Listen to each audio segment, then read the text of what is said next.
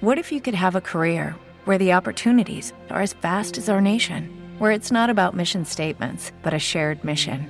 At U.S. Customs and Border Protection, we go beyond to protect more than borders from ship to shore, air to ground. Cities to local communities, CBP agents and officers are keeping people safe. Join U.S. Customs and Border Protection and go beyond for something far greater than yourself. Learn more at cbp.gov/careers.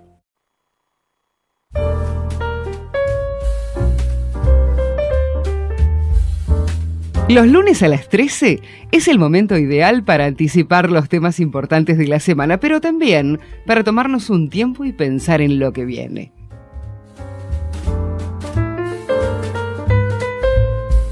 Un poco de actualidad, algunas reflexiones, datos curiosos e informes que aportan soluciones, charlas con los que saben y muy buena música. Dos horas de buena radio. Código TT, con el estilo de Mario Portugal por Radio Tren Topic.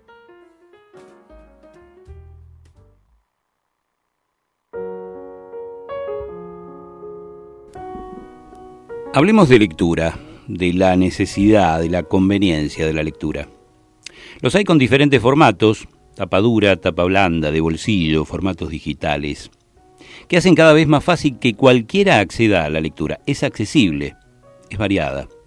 Sin embargo, ¿cuánto tiempo le dedicamos? Leer a diario nos aporta beneficios que no debemos perdernos. La lectura nos enriquece a nivel mental, ayudando a nuestro cerebro a funcionar de forma óptima, pero nos referimos a la lectura de libros, no de revistas o periódicos, ni tampoco tu blog favorito. Es necesario que la lectura se realice de forma profunda, conectando personajes, acciones, capítulos, comparándolos con el mundo real. Leer a diario ayuda a que nuestro cerebro funcione de forma óptima. Leer nos permite empatizar con personajes muy dispares a los que seguimos durante sus aventuras. Muchos nos hacen experimentar sentimientos que ya conocíamos y eso nos hace ponernos en su lugar. Evidentemente, este ejercicio lo aplicaremos a la vida real con más frecuencia si tenemos por costumbre leer a menudo. En especial para los más jóvenes, es excelente herramienta para mejorar el vocabulario. Es uno de los aspectos de la lectura que más se conocen. Leer a diario nos permite establecer una conexión entre las palabras que empleamos oralmente y las que leemos. Cuanto más leamos, más vocabulario conoceremos, en especial si variamos el género literario. Y nos permite perfeccionar la ortografía. Leer nos hace escribir mejor. Es mucho más útil que memorizar una cantidad ingente de reglas ortográficas. Cuanto más veamos una palabra escrita, más fácilmente recordaremos cómo se escribe. Nos permite mejorar el conocimiento del mundo, nuestra cultura general. Esto se cumple independientemente de si estamos leyendo una crónica o un relato de ficción. Hasta las lecturas más fantásticas beben de leyendas, historias u otro tipo de relatos que existen en nuestro mundo. Leyendo, podremos tener acceso a multitud de datos útiles o simplemente curiosos. Tomarnos un descanso de nuestras obligaciones y sobre todo de nuestras preocupaciones para leer a diario es muy beneficioso. No solo estamos dedicando ese momento a nosotros mismos, sino que también estamos aplicando nuestra concentración a algo que atrapa la mente. Si estamos concentrados en lo que ocurre en el libro, perderemos interés al menos por un rato en nuestros quehaceres. Cuanto más leamos, más problemas nos encontraremos en la ficción, por supuesto. Esto nos permitirá posicionarnos frente al conflicto, ya que pocas personas eligen no formarse una opinión propia. Asimismo, durante la lectura, los personajes irán informándonos de sus pensamientos sobre el problema y esto nos va a permitir posicionarnos a favor o en contra de lo que dicen e incluso cambiar de opinión. Hoy en día es mucho mayor el contenido que consumimos de forma audiovisual y a veces olvidamos que nuestra imaginación es nuestra mejor fuente de producción audiovisual en el momento de lectura.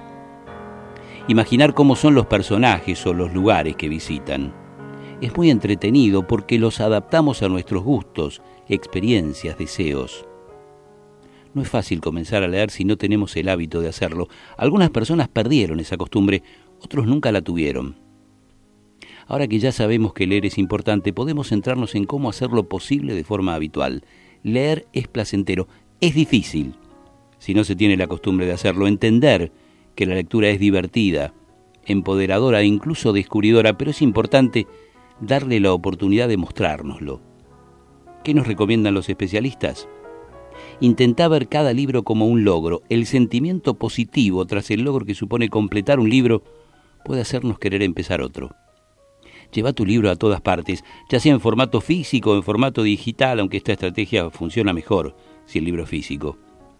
Tener el libro a mano puede hacer si queremos que empleemos un viaje en el transporte público o un tiempo en una sala de espera en leer, en lugar de mirar tanto nuestro teléfono, nuestro celular. Leer cuando necesites un momento a solas. Relacionar hábitos los fortalece y hace que perduren más tiempo. Si convertimos nuestros momentos en momentos de lectura, estaremos haciendo justamente eso. Y lee lo que te gusta. No es fundamental acabar los libros que empezás. Si no te gusta el libro, no lo leas. Dedica tu tiempo a otro que te atrape, ya que el momento de lectura debe relacionarse con experiencias positivas. Y por último, es importante entender que el proceso es lento y que de la mañana a la noche no vamos a leer con frecuencia. Empezar de forma sencilla y gradual nos ayudará a convertirlo en hábito. Y una vez ahí, disfrutemos y compartamos la experiencia de leer buenos libros.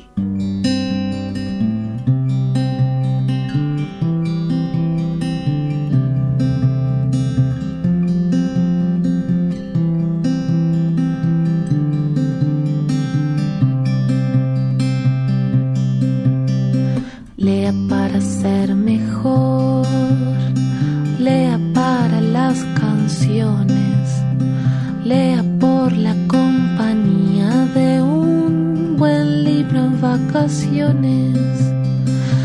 una historia de amor, lea por las emociones, lea para que en las noches no haya más momentos insomnes, lea por las melodías,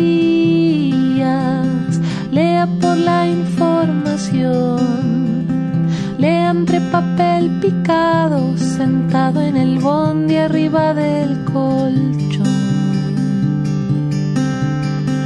Lea pues no hay más remedio que entregarse a las palabras. Lea pues cuanto más lea más, verá que la suerte acompaña. Lea sobre las estrellas porque solas vuelve bellas. Lea porque saber más solo traerá libertad. Lea por calmar la angustia, lágrimas con brillantina.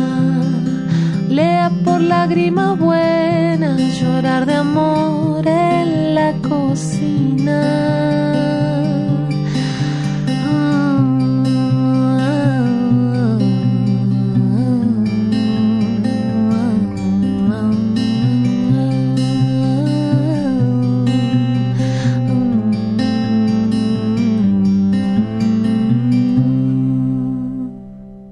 Código TT con Mario Portugal por Radio Topic. What if you could have a career where the opportunities are as vast as our nation, where it's not about mission statements, but a shared mission? At U.S. Customs and Border Protection, we go beyond to protect more than borders from ship to shore, air to ground. Cities to local communities, CBP agents and officers are keeping people safe. Join U.S. Customs and Border Protection and go beyond for something far greater than yourself. Learn more at cbp.gov/careers. ¿No se merece tu familia lo mejor? Entonces, ¿por qué no los mejores huevos? Ahora, Egglands Best están disponibles en deliciosas opciones. Huevos clásicos, de gallina libre de jaula y orgánicos de Egglands, que ofrecen un sabor más delicioso y fresco de granja que le encantará a tu familia. En comparación con los huevos ordinarios, Egglands Best contiene la mejor nutrición como 6 veces más vitamina D, 10 veces más vitamina E y el doble de omega 3 y B12. Solo Egglands Best. Mejor sabor, mejor nutrición, mejores huevos. Visita egglandsbest.com para más información.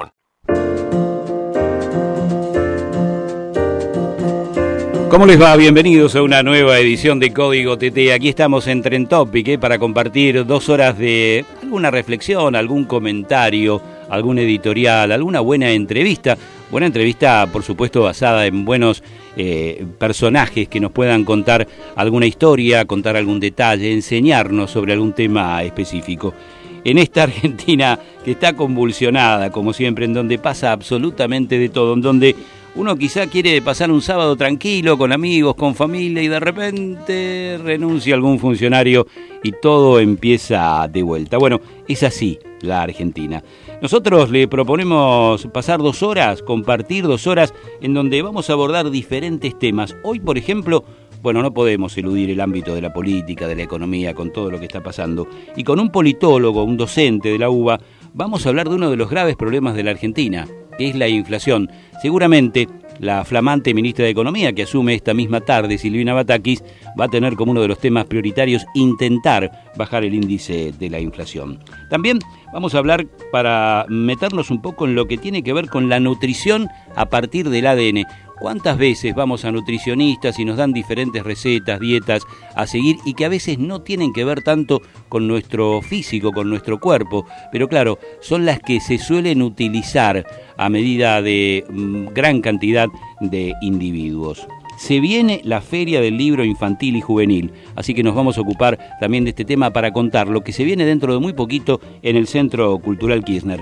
Y hablando de chicos, chicos de la calle, chicos que necesitan cuidado, vamos a irnos a Tandil para hablar de una asociación civil que se ocupa justamente del cuidado y el tratamiento de los chicos de la calle. Pero ahora como corresponde, empiezo a repasarles, a ponerlos en onda de algunos de los temas principales de estas horas.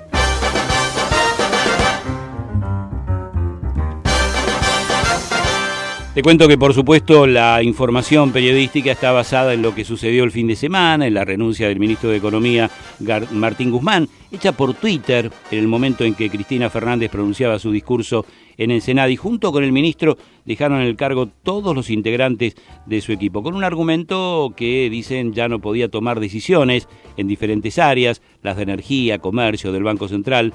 Bueno, lo concreto es que ayer eh, muchas horas de reunión en Olivos, la presencia del equipo mm, íntimo del presidente Fernández y bueno, la presencia también de Sergio Massa, que venía con una propuesta. Eh, hubo muchos ofrecimientos y hubo muchas negativas. Entre los candidatos se habían mencionado para reemplazar a Guzmán a Emanuel Álvarez Agis, a Marco Labaña, a Augusto Costa, pero bueno, finalmente a última hora se decidió, luego de un llamado, luego de un contacto telefónico, después de mucho tiempo, y merced a una gestión de Estela Carlotto entre el propio presidente y su vice, Cristina Fernández de Kirchner. Y se decidió que sea Silvina Aida Batakis, la nueva ministra de Economía, quien fuera ministra de Economía de Scioli en la provincia de Buenos Aires y también actual secretaria de Provincias del Interior del Ministerio del Interior. Se van a venir, después de la asunción de Batakis, seguramente el conocimiento de algunas medidas con un mercado que está agitado. Ni les quiero decir lo que está cotizando a esta hora el dólar blue, eh, porque realmente podría llegar a asustarnos. Sí lo que está sucediendo es que prácticamente desde diferentes empresas e industrias prácticamente no hay precio para nada, porque se está esperando a ver cuáles son las medidas en materia económica. Esta tarde se va a reunir la CGT, también para analizar el área económica. Los gobernadores tendrán un encuentro en Formosa. La UIA ya le ha reclamado a Batakis la estabilización macro con equilibrio fiscal. Bueno, la tarea de Batakis, nada sencilla, ¿eh? Dólar, precios, Club de París, un Club de París al cual tenía que asistir Guzmán el próximo miércoles. Habrá que ver si eh, esta cita ha sido postergada. El tema del Fondo Monetario ya ha trascendido en el gobierno que se van a respetar, eh, se va a respetar el acuerdo firmado con el FMI y también el tema tarifas. Recuerdan ustedes que la segmentación todos estábamos esperando el decreto eh, para regularlas y para anotarse en un registro como para poder acceder todavía a algún tipo de subsidio. Bueno, lo concreto es que de todo eso tendrá que ocuparse la futura ministra o la inminente ministra y también ocupar cargos ¿no? dentro de su ministerio. En un mes de julio que ha comenzado y que ha traído bueno, aumentos para todos los gustos. Tarifa del agua, vendrán las de gas y luz, alquileres, prepagas, internet, telefonía, TV, transporte público, colegios privados en ambos distritos, en Cava y en provincia de Buenos Aires, con una inflación que se va a dar a conocer seguramente el miércoles 14 de julio y que según las consultoras estará en alrededor del 5,3%. Un tema que todavía no está resuelto, el desabastecimiento de gasoil, que ha hecho, entre otras cosas, que la mesa de enlace, el campo, ha convocado un paro nacional para el 13 de julio con un cese total de comercialización. Con una actividad económica que ha crecido en abril respecto del año pasado y con una recaudación, según la FIP, que también ha alcanzado un aumento. Con la sala 1 eh, de la Cámara Nacional de Apelaciones, que confirmó la medida cautelar de suspensión de vencimientos de declaraciones juradas de impuesto a las ganancias y de bienes personales, ha fijado nueva fecha para el 12 de julio. Una semana que ha dejado mucha actividad en el Congreso y que va a continuar. Es ley el alivio fiscal para monotributistas y autónomos. El Senado aprobó el plan de moratoria previsional. Y bueno, otro tema que continúa sin resolución, el caso del avión venezolano-iraní retenido en Ezeiza. Todavía sus ocupantes y pasajeros se encuentran en un hotel de la zona de Canning confirmaron que el acto por los 28 años del atentado a la AMIA el próximo día 18 va a ser presencial después de dos años de pandemia en donde se hizo en forma virtual y se han dado los datos de COVID. En los últimos siete días, en la última semana, se confirmaron 27.154 nuevos casos y se reportaron 39 muertes.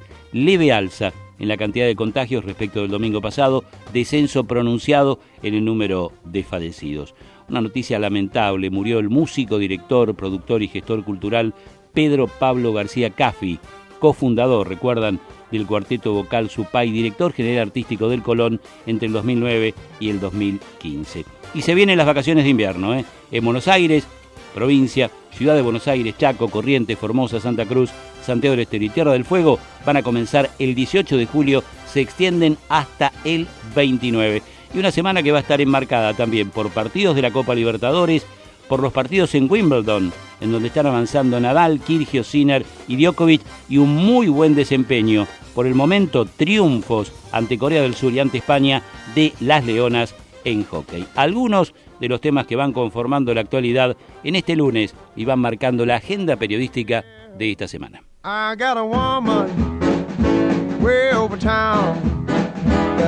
to me. Oh, yeah. Say, I got a woman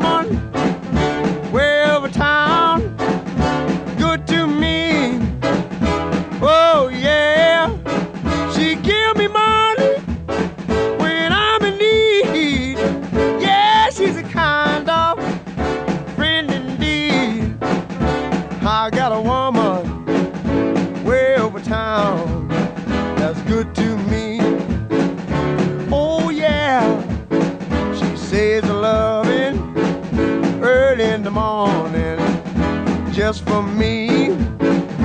Oh yeah, she says loving early in the morning just for me. Oh yeah, she says loving just for me. Yeah, she love me so tenderly. I got a woman way over town that's good to me.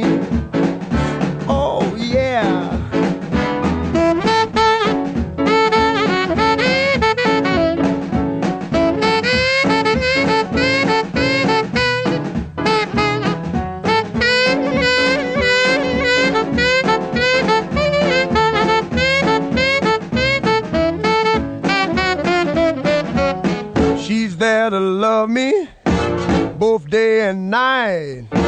Never grumbles or fusses, always treats me right.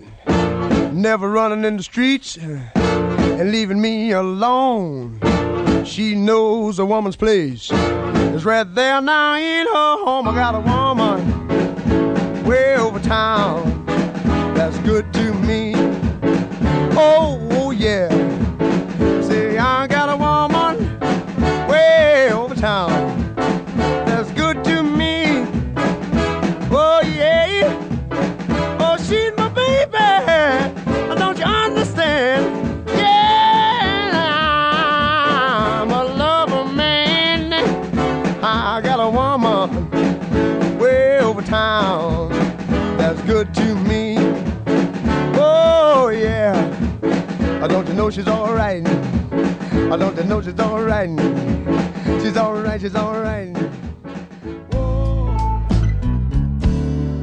Hay palabras que enseñan, otras que alientan, algunas emocionan y muchas son clave para definir el presente y el futuro. Charlas con los que saben. Y por supuesto que la actualidad de estas horas está pasando por el tema económico, político. ¿Qué afecta más la renuncia de Martín Guzmán o qué lo provoca? ¿La economía, la política? Cuando estábamos estableciendo esta entrevista con nuestro siguiente contacto, con nuestro siguiente invitado, bueno, pensábamos que íbamos a hablar de las medidas que tenía que tomar Guzmán, pero claro, nos sobrepasó la actualidad, ¿no? El presente un Guzmán que renuncia el sábado en el medio del discurso de Cristina Fernández en Ensenada y todo se precipita y tuvimos un domingo intenso, un domingo tenso, si se quiere, allí en la residencia de Olivos, con gente que ingresaba, gente que salía, con un masa que pretendía, bueno, ofrecer eh, una jefatura de gabinete omnipresente, con varios espacios a ocupar, con una Cristina Fernández que finalmente se comunica, merced al contacto eh, de, y la gestión de Estela Carlotto, bueno, se produce el contacto telefónico, la charla, el cual seguramente con el tiempo vamos a tener algún dato más preciso entre Alberto Fernández y Cristina Fernández de Kirchner. Pero ha cambiado un poco eh, o no lo que vamos a charlar con quien tiene la gentileza de atendernos, que es politólogo, docente de UBA, es Javier Gentilini. Javier, el gusto de saludarlo. ¿Cómo va? Buen lunes, buena semana. ¿Qué tal? Eh, muchas gracias por el llamado. Bueno, eh, Javier, habíamos leído algunos artículos suyos hablando de cómo frenar uno de los grandes temas. Hoy cuando tratábamos de enumerar toda la, la, gran tarea que va a tener la flamante ministra de Economía, Batakis, hablábamos de varios puntos, ¿no? Negociación con el Club de París, negociación con el Fondo, tarifas y por supuesto el tema que, que nos preocupa porque nos duele a diario, que es la inflación. Y justamente usted en un artículo hablaba de cómo poder bajar la inflación sin control de precios ni ajustes. Bueno, ahora va a tener que dar esta recomendación no a, Martín Guzmán, sino a Silvina Bataki, Javier.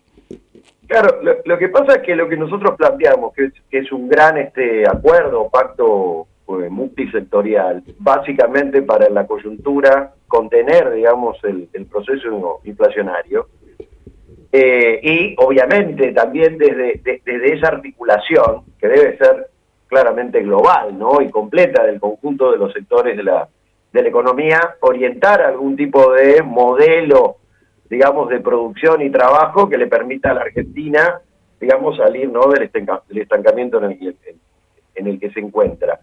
Eh, claramente es, es, es, es, una política, digamos, una batería de medidas que la tiene que tomar. Que la tenía que tomar Guzmán, la tiene que tomar Batakis o la tiene que tomar, digamos, cualquiera que esté en posición de conducir la economía en la Argentina digamos, porque independientemente de todo el desaguisado político, digamos, que se vio, ¿no? Este, desde la platea de, todo, de todos los argentinos durante el fin de semana, a partir de la salida de, Guzmán, y claramente la, la, la, incapacidad de el presidente y de su gobierno de poder resolver, eh, digamos, no solamente rápidamente esa, esa, vacante, sino también ir a la resolución del problema con la suficiente autoridad política y la suficiente consistencia política en el sentido, digamos, de, bueno, con qué condiciones tiene que contar un gobierno para enfrentar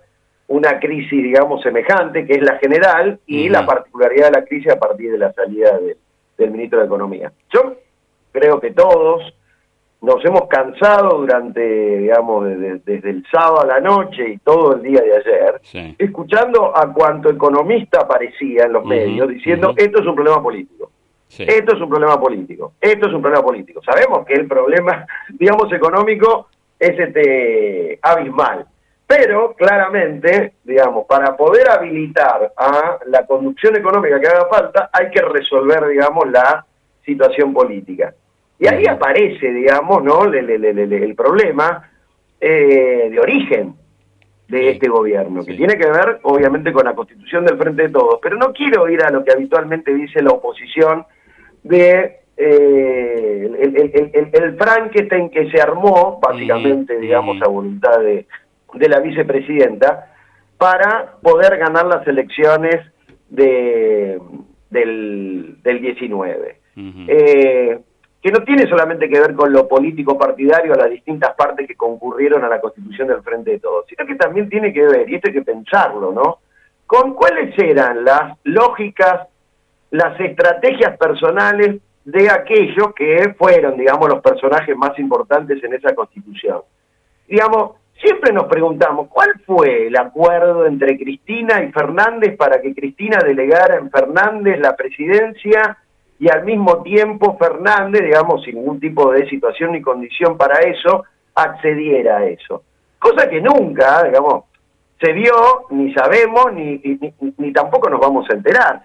Pero uno sí puede especular al respecto de cuáles eran los intereses, que no son solamente de ellos dos, sino también de masa, que se vieron bastante en el fin de semana. Cristina, eh, eh, fijémonos que Cristina, cuando eligió, por ejemplo, a Scioli, eh, en el 2015, lo hace claramente con la intención de no delegar a alguien que pueda arrebatarle la centralidad del poder. Seguramente hasta incluso con el cálculo de que Scioli perdiera la elección y ellos pudieran retener la provincia de Buenos Aires. ¿Se entiende? Pero uno podría decir, bueno, la, la catadura de Scioli, ¿cuál era? Alguien insustancial desde el punto de vista ideológico, desde el punto de vista programático, estamos con una muy baja estatura desde el punto de vista de lo que se podría pretender como un estadista.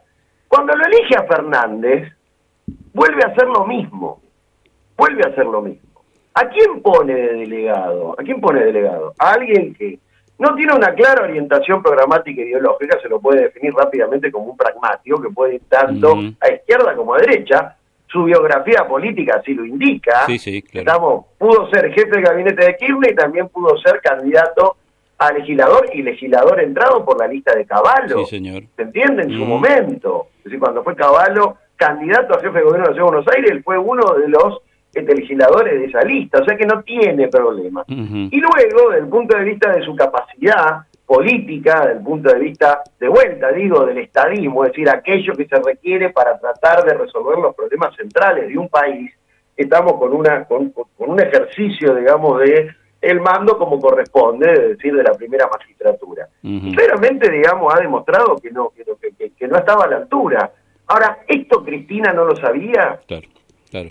Javier. Una de que porque eh, Alberto Fernández, ahora Cristina dice el peor, se sabe que dijo, el peor error que cometí en mi vida fue haberlo elegido a Alberto Fernández. ¿Y qué? ¿No conocía a Alberto Fernández? Claro, claro. Bueno, también estuvo el episodio Vudú, ¿no? Si uno quiere eh, hacer cuestionamientos. ahora, está, está minado, digamos, todo el escenario. Ah. de este tipo de, de cosas que tienen que ver con una lógica de la política en, ese nivel, que claramente es de posicionamiento, de disputa, digamos, por espacios, cuotas de poder, pretensiones, digamos, de mantenerse en la centralidad del poder y de la resolución de los problemas concretos del país y de la gran mayoría de la gente, nada que ver. El último caso, y, esto te lo hago lo más breve que pueda, es el de Massa. Massa abandona una construcción alternativa una construcción alternativa, recordemos, estamos a partir del 2013, planteándose como algo distinto, la famosa Avenida del Medio, ¿no? Diferente, digamos, al alquinerismo, lo cuestionó tremendamente, todos recordamos la frase que ha, que ha dicho, digamos, en contra de Cristina, la Campo, el alquinerismo y demás. Y de la noche a la mañana aparece en esa sociedad. ¿Y qué fue lo que primó ahí? Claramente la lógica de yo voy, a una alianza que, puede, que, que, con la cual podemos ganar la elección y eso inmediatamente trae ya cuotas de poder, distribución de cargos, etcétera, etcétera, etcétera. Pero ¿con qué estrategia? Con la que se vio en el fin de semana. A sabiendas de cómo iba a evolucionar o cómo debiera haber evolucionado la sociedad entre Cristina y Alberto, ¿estamos? Y esa centralidad, digamos, de Cristina y los problemas que esto necesariamente iba a traer digamos, él se iba a mantener expectante para tratar de aprovechar alguna oportunidad para hacer alguna entrada que le permitiera, digamos, ponerse en visibilidad y obviamente desde la ilusión de que las cosas le salieran bien. En eso que se planteó, se barajó en el fin de semana como superministro, jefe de gabinete, con control del Ministerio de Economía, el Banco Central y demás, tener una actuación, digamos, que le permitiera, digamos, en, en el aspecto, digamos, de la, de la ilusión, bueno, resolver el principal problema que hoy aqueja a los argentinos, que tendría que ver con algún nivel de concesión inflacionaria, y en un año y medio convertirse en un factotum, digamos, de cara al 23. Ujú. De vuelta estamos hablando de lo mismo. Sí, sí, de poder. Javier, eh, te, inter- interrumpo, poder. te interrumpo un, un detalle que creo que es eh, uno de los puntos fundamentales de hoy. Eh, Silvina Batakis asume con poder suficiente siendo la candidata que pone Cristina Kirchner hoy con muy mala imagen, al igual que Alberto, ¿no? Pero asume con un poder mayor que el que tenía Martín Guzmán hasta ahora. No, no, por el contrario, claramente es una, es una ministra de Economía que aparece en una situación de descarte. Se ventiló durante todo el domingo los potenciales candidatos Sí. y que este, varios de ellos, si no todos, este, habían rechazado la oferta. Y Ujú. todos a partir de una situación concreta, que es, bueno, esto de lo cual estamos hablando. Es decir, ¿dónde está el poder? ¿En la presidencia o en Cristina Fernández? Segundo, bueno, Cristina hacia dónde quiere orientar la cosa o cómo quiere que las cosas sean. ¿Estamos? Entonces, eso claramente encorseta a quien fuera a agarrar, a tomar el, el- el Ministerio de Economía. Entonces, si, si Batakis claramente entra con una, con una deficiencia, una capítulo diminuto, se podría decir, para ejercer, digamos, el cargo más complicado que hay en la Argentina, que es el Ministerio de Economía. Sí, Entonces, digamos, el problema, y de esto se habla mucho también, el problema que estaba, digamos, la semana pasada, no solamente que sigue latente desde el punto de vista de la convulsión interna del gobierno y la falta de poder político concretamente del presidente, sino que se ha agravado, se ha profundizado. Digamos, de la salida de Guzmán viene una ministra que claramente tiene una, una, un- una menor situación de poder, una menor capacidad, digamos, de gestión, en función de poder lidiar con todos los condicionamientos negativos que tiene hoy este, la economía en la Argentina. Entonces, acá me parece que lo que queda también, digo, como, como, como, como- desenlace penoso, ¿no? Y patético de toda esta situación, es la figura del presidente. Ujú. Es decir, porque en realidad, bueno, la- se la pone a Bataki como se podría haber puesto cualquier otro apellido. Estamos, y, y- y el presidente, digamos, ¿cómo está hoy? Está peor que el viernes pasado. Sí, con menos Que poder. tampoco era una situación buena, por el contrario. Ujú. está mucho peor que la semana pasada. Y me parece que tiene que ver con el problema que estamos, o que empezamos a analizar al principio. Es decir, acá sí, Alberto Fernández, ha- hablemos, ¿no? Un poquitito en claro y, y, y sinceremos, no. Alguien con una con, con un mínimo de dignidad, ¿está? Moral ¿eh? y de autorrespeto por su propia persona, ¿qué tendría que hacer en este momento? Ujú. Sí. habida cuenta de que si, si, si entró a la presidencia delegado de la vicepresidenta y la vicepresidenta, digamos, se ha apartado, seguramente conforme su estrategia original, que es desmarcarse por izquierda, ¿eh? La estrategia de Cristina es desmarcarse por izquierda, no hacerse cargo de que ella puso al presidente que tenemos y eso lo hace cuestionándolo como si fuera de la oposición desde un Sí, sí. perfilamiento de izquierda, progresista, como se lo quiera llamar. Da, el ejemplo es el acuerdo con el Fondo Monetario. Claro. No, fijémonos qué pasa con el acuerdo con el fondo. Bueno, que sí, que no, que sí, que no, que sí, que no, siempre tratando de petardearlo, estamos, y se pone enfrente, finalmente se logra el acuerdo, finalmente se logra el acuerdo, y ella obviamente no hizo nada para que eso finalmente, digamos, se, este, se abortara, con lo cual, ¿cómo queda hoy la cosa? Bueno, el tren sigue, digamos, en la línea que va, y Cristina tiene la posibilidad de estar enfrente, enfrente, y cuestionando la acción del gobierno, Claro. como si ella no tuviera nada que ver, Claro, claro. digamos, por izquierda. ¿Estamos? Entonces, vuelvo.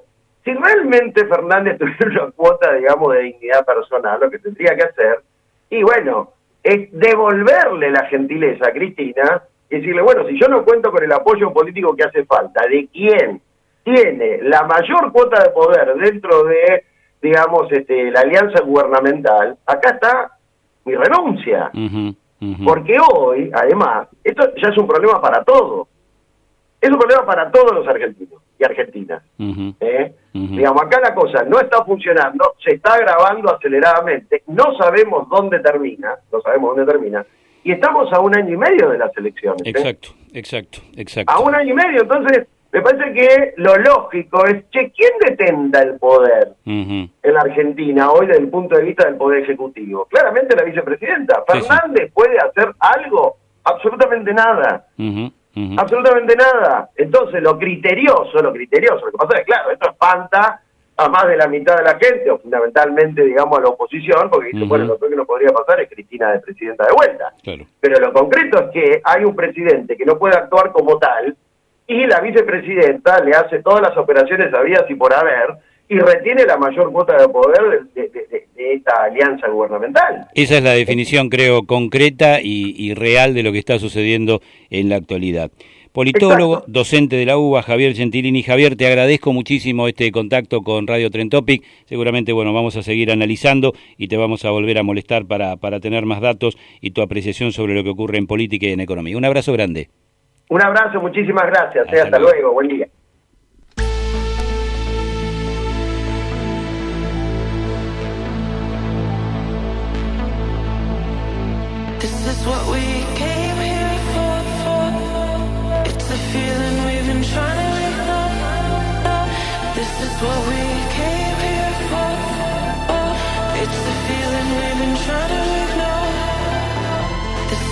En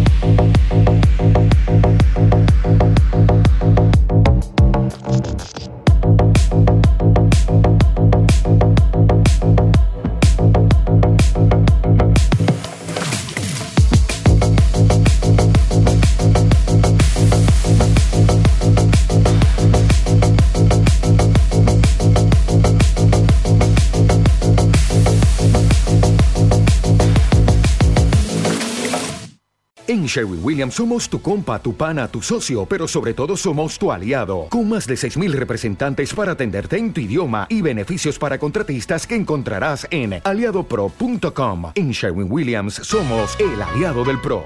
Buena radio, código TT, otra manera de compartir las noticias.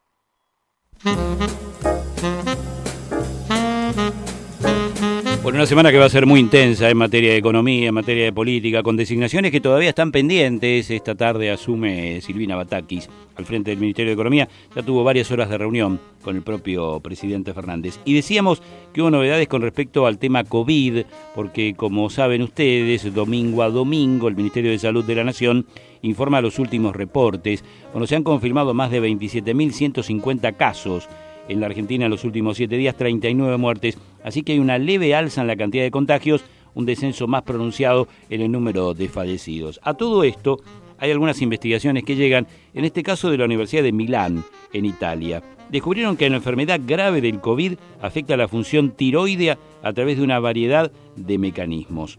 Dicen que inclusive que los efectos de la infección por eh, coronavirus en la glándula tiroides pueden permanecer incluso después de un año. Es una investigación que han hecho colegas de la Universidad de Milán, en Italia. Dicen que la enfermedad grave por COVID afecta la función tiroidea a través de una variedad de mecanismos. Los científicos siguieron unas personas con disfunción tiroidea asociada con la enfermedad de COVID durante un año para garantizar mejor dicha afectación glandular y seguir la progresión a lo largo del tiempo.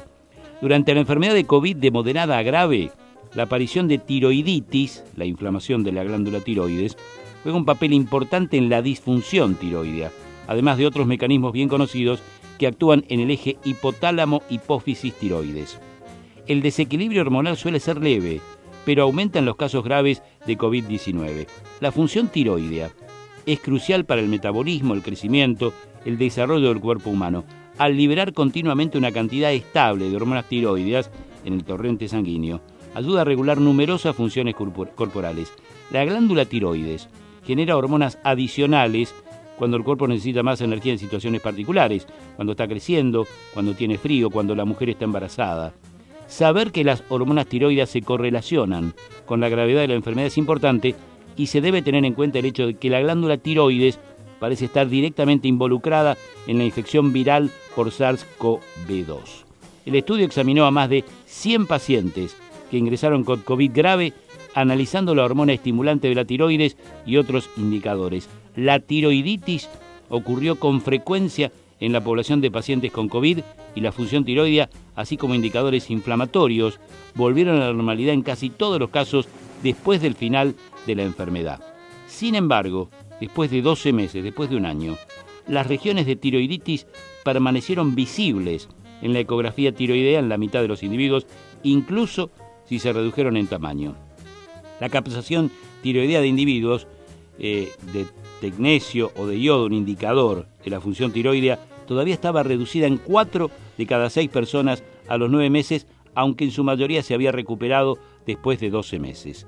Como conclusión final, los expertos indican, la disfunción tiroidea durante la enfermedad de COVID de moderada a grave es leve y transitoria, y las hormonas tiroideas se correlacionan con la gravedad de la enfermedad. Las áreas de tiroiditis en la ecografía ocurren con frecuencia y pueden persistir después de un año, incluso reducidas en tamaño. Las consecuencias clínicas a largo plazo, si es que las hay, se desconocen. En la Argentina hay más de 2 millones de personas que sufren algunos de los trastornos más habituales de esta glándula y se postula que la mitad de ellos lo desconoce. ¿Cómo puede enfermarse la glándula tiroides? Bueno, eh, las podemos dividir en alteraciones estructurales y funcionales. Las estructurales se ve modificada la fórmula por nódulos o el tamaño denominado bocio. Si se secretan determinadas o demasiadas hormonas tiroideas, las células del cuerpo funcionan más rápido de lo normal. Y si se producen muy pocas, las células y los órganos se enlentecen. Los síntomas del hipotiroidismo son cansancio, sueño, dificultad de levantarse, constipación, aumento de peso o mayor dificultad para adelgazar. Más adelante, el cuadro llega a manifestarse con piel gruesa y seca, uñas, el pelo débil y quebradizo. En las mujeres se altera el ciclo menstrual y en los dos sexos baja mucho la libido y el cansancio se asocia a la falta de deseo para no tener relaciones sexuales. Destacan los especialistas que para ambas patologías hay tratamiento eficaz, con diagnóstico, estudios y controles oportunos para que los pacientes puedan recuperar su vida normal.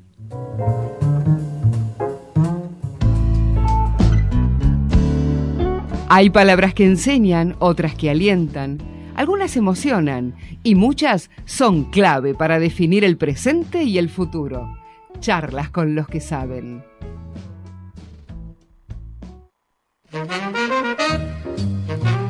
Y dejábamos un poco la política, la economía para meternos un poco en el aspecto sanitario, algunas consecuencias del COVID, lo que tenía que ver con la glándula tiroides, pero ahora vamos a seguir abordando el tema médico y en este caso con un dato que realmente eh, parece interesante, parece a ver, alterador de todo lo que conocemos cuando hacemos alguna dieta, cuando vamos a algún nutricionista, porque no todas las dietas son efectivas porque el ADN determina la alimentación. Los nutrientes no solo aportan energía en forma de calorías, sino que interactúan y tienen una relación muy estrecha con nuestros genes.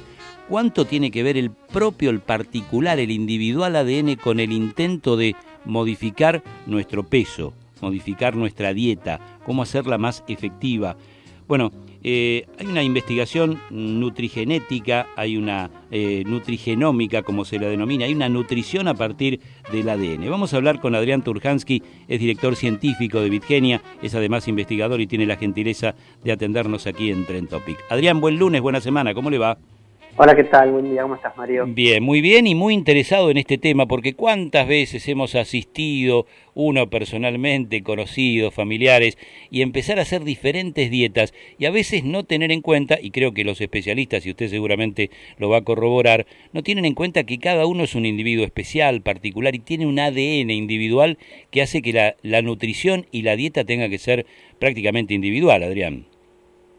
Sí, eso es algo que los investigadores sabemos hace un tiempo, pero cambió en los últimos años el hecho de que podemos leer esta información y tenerla cada uno guardada. Es como que podemos saber eh, ese código de la vida que determina lo que somos. Hoy, gracias a los avances científicos, lo podemos leer y lo podemos interpretar. Y eso nos permite a nosotros saber, por ejemplo, no tener que, nos pase lo que le pasó a Djokovic, que después de años de estar entrenando y ser un tenista profesional, se dio cuenta que eh, era, era celíaco. uno dice, ¿lo podía haber sabido antes? O como digo que me pasó a mí y le pasa a muchísima gente, que no sabe si se siente mal porque es la leche, es el café, es la cerveza, serán los quesos, será que a mí las verduras me caen mal.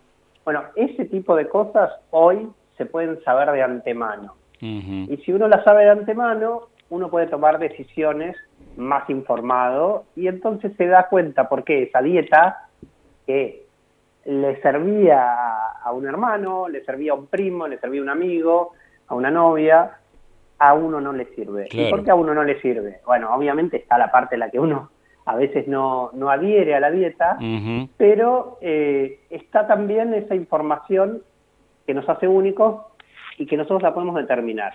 Y si lo sabemos, quizás podemos ajustar la dieta y resolver ese problema. Total. Eh, siempre me gusta aplicar nuevos términos y enseñarme y enseñarle a la audiencia. ¿Qué es la ancestría? Mira, la ancestría, nosotros siempre nos preguntamos de dónde venimos, ¿no? Y hay mucha gente que, que no sabe de dónde viene o a veces intuye o cree Viste, algunas veces dice, yo debo haber tenido un abuelo italiano porque a mí me gustan mucho las pastas. claro.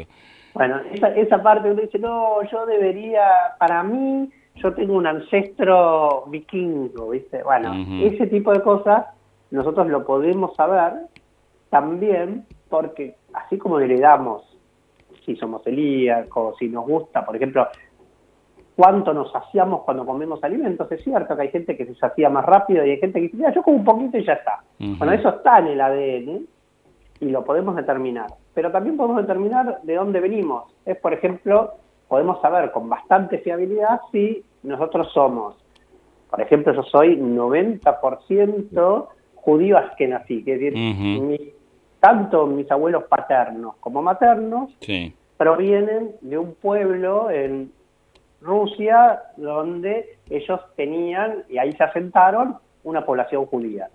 Pero otra gente tiene 30% de español, 20% de italiano, y de golpe la gente se sorprende y aparece un 10% de africano. Claro. Bueno, quiere decir que en sus antepasados no tan lejanos había un africano. Y hay veces que se, se intuye o se sabe, y otras veces que, bueno, está bueno averiguarlo. Total. Total.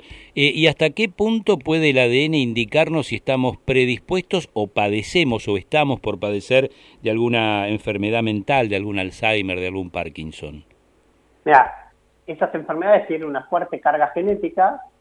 Nunca te va a decir el ADN, mañana vas a tener una enfermedad. Sino lo que te dice es, mira, vos estás en las personas de mayor riesgo. Así como cuando sabemos que alguien que fuma dicen cuidado, esto es perjudicial para la salud porque aumenta el riesgo de desarrollar cáncer. Bueno, es lo mismo. Nosotros, hay gente que fuma toda la vida y nunca desarrolla cáncer, y hay gente que fuma y desarrolla cáncer. ¿Por qué le pasan esas cosas? Porque aumenta su riesgo. Bueno, hay gente que en la familia, a veces los médicos tratan de adivinar. Sí. Eh, contame, tus padres, hay gente que no conoce, obviamente, sus antepasados, así que con el ADN se puede. Nosotros lo que hacemos es no adivines más. Fíjate, y, fíjate qué heredaste. Yo, por ejemplo, tengo levemente aumentado el riesgo de desarrollar Alzheimer. ¿Eso quiere decir que lo voy a tener? No. Pero arriba de los 75 años, un 10% de la gente desarrolla Alzheimer. Con mi genética, un 15%. Pero hay otra gente que es solo un 5%. Bueno, a mí que me dijeron, bueno, para volver a bajar tu riesgo, mantenete siempre activo. O sea, si vos querés disminuir el riesgo de desarrollar Alzheimer cuando seas grande, tienes que ser una persona que se mantiene siempre activa y estar continuamente esforzando. Así como cuando te dicen, mira, si vas a tener problemas de la vista, no las fuerces, o lo mismo con la audición, bueno, eso es lo mismo. Cuando vos ya sabes dónde vos estás, podés predecir y reducir todo lo que vos puedas hacer. En general, ganas un montón de años si, si, lo haces. Y no son cosas difíciles, en general son todas cosas muy fáciles de hacer. Eh, y el conocer bien la genética puede alterar también nuestra medicación, puede indicarle al médico que a lo mejor los remedios, los productos que estamos consumiendo no son los más indicados. Mira, eso pasa con todo lo que ingerimos, sea medicamentos, sea alimentos. Yo, por ejemplo, soy un respondedor fuerte de la cafeína. Y es decir, que a mí la cafeína me hace bastante efecto. Y eso está la genética. Hay gente que le hace menos efecto. Hay gente que dice, mira, yo tomo café y no, no me pasa nada. Bueno, con los medicamentos pasa lo mismo. Hay gente que toma un medicamento, por ejemplo, para el control de colesterol hay un montón de medicamentos. Y hay alguna gente que esto le hace mal ciertos medicamentos. Entonces el médico empieza a probar, a los meses le viene el paciente y le dice, yo tengo mareos, tengo esto, yo, bueno, yo con la genética vos decir, mira, en vez de este, toma este otro. Yo, por ejemplo, al ibuprofeno, soy un respondedor sensible. ¿Qué quiere decir? Yo puedo, con el ibuprofeno, estoy bien con el ibuprofeno 200. Pero puede ser que mi primo, eh, mi hijo sea alguien que responde y necesita ibuprofeno 600. Porque obviamente digo, no es solamente la masa corporal y la edad, sino la genética.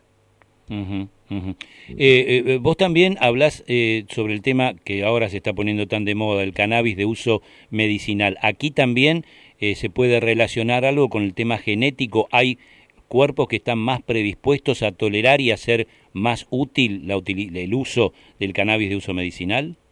Sí, hay, hay dos grandes aspectos dentro de eso. El cannabis medicinal se usa a veces para la epilepsia, pero también se usa para efectos postraumáticos, se usa para, para el dolor. Cada uno de nosotros tiene una mayor o menor tendencia a eso y una, y una respuesta diferente. Eso es por un lado, y eso se puede ver en la genética. Y por el otro, nosotros respondemos, así como respondemos diferente a la cafeína, respondemos diferente al THC y al CBD. El CBD que hoy es el que está usando, por ejemplo, para, para gente que tiene epilepsia, se usa mucho el cannabis medicinal, no todos respondemos igual. Entonces, la dosis que tenemos que usar, y eso es algo que incluso la gente lo sabe, eh, nosotros lo estamos viendo también para el alcohol. Claro. Por ejemplo, hay gente que vos cuando tomás alcohol, enseguida lo, lo, empezás a metabolizar, se produce un producto que es el que da el dolor de cabeza, la resaca. Claro. Bueno, hay gente que apenas toma alcohol, lo degrada rápido y enseguida le empieza a dar ese dolor de cabeza, uh saca, eso, y quedan altas concentraciones. Entonces hay gente que le pega mucho más el alcohol, hablando mal y y hay gente que le pega menos. Entonces, bueno, eh, si bien siempre recomendamos, nosotros siempre vamos por el lado saludable de que hay que ingerir poco de, alcohol porque tiene efectos negativos, está bueno saber si uno, por ejemplo, quizás lo que tiene que hacer es tomar más espaciado y otra gente puede es decir, que la recomendación sería poder tener el ADN propio, tener conocimiento de nuestro ADN para después, bueno, saber de qué mejor manera mantener nuestra nutrición, mantener nuestra actividad física, tener idea de algún antecedente que nos pueda llevar a alguna, alguna enfermedad eh, más considerable. ¿E, ¿Es fácil, es fácil tener nuestro ADN y conseguir nuestro ADN? Sí, mira, antes, todo esto los médicos lo saben, lo que pasa es que antes los médicos leían un poquito de la información. Un día leían una, después vos ibas con una consulta y te dice, por ejemplo, si sos celíaco te mandan a leer una parte de tu ADN. Entonces, bueno, lo que nosotros desarrollamos es un kit que vos lo recibís en tu casa y con solo escupir en el tubo, nosotros de ahí ya sacamos el ADN y leemos toda esta información en un solo paso. Eso es por los avances tecnológicos que hubo. Qué Bien, bueno, tenemos este dato, es realmente interesante, llamativo y por supuesto eh, alentador para lo que significa la sobrevida que debemos tener todos. Adrián Turhansky, director científico de Vitgeni, investigador. Adrián, vamos a seguir seguramente charlando porque es más que interesante lo que nos has planteado. Te mandamos un abrazo enorme y muy buena semana. Bueno, muchísimas gracias Mario y buena semana para ustedes. Chao, chao.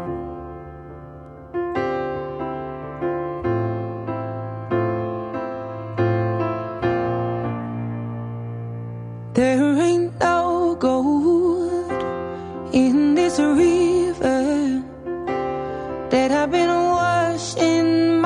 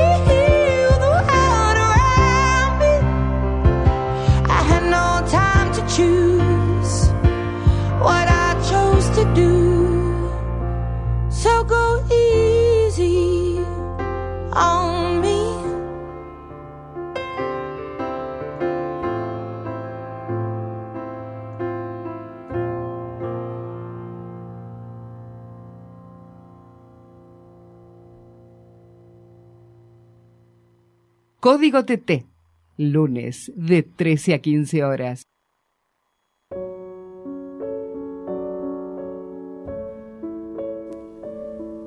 La memoria es eso que nos permite conservar una identidad, recordar experiencias, automatizar movimientos o saber cosas, como que el cerebro humano tiene cerca de 100 mil millones de neuronas, tantas como galaxias hay en el universo.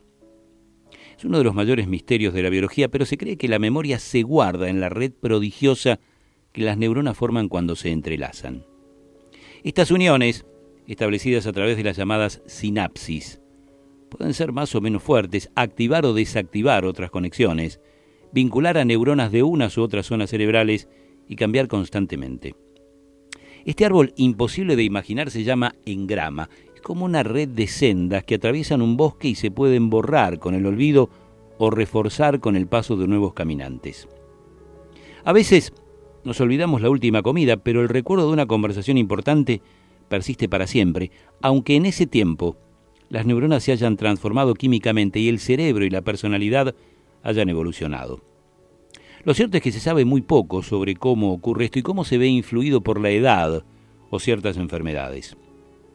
Una investigación identificó 166 proteínas que duran semanas, meses o incluso años en las conexiones de las neuronas de los ratones. Sugieren que podrían estar en la base de la conservación de la memoria.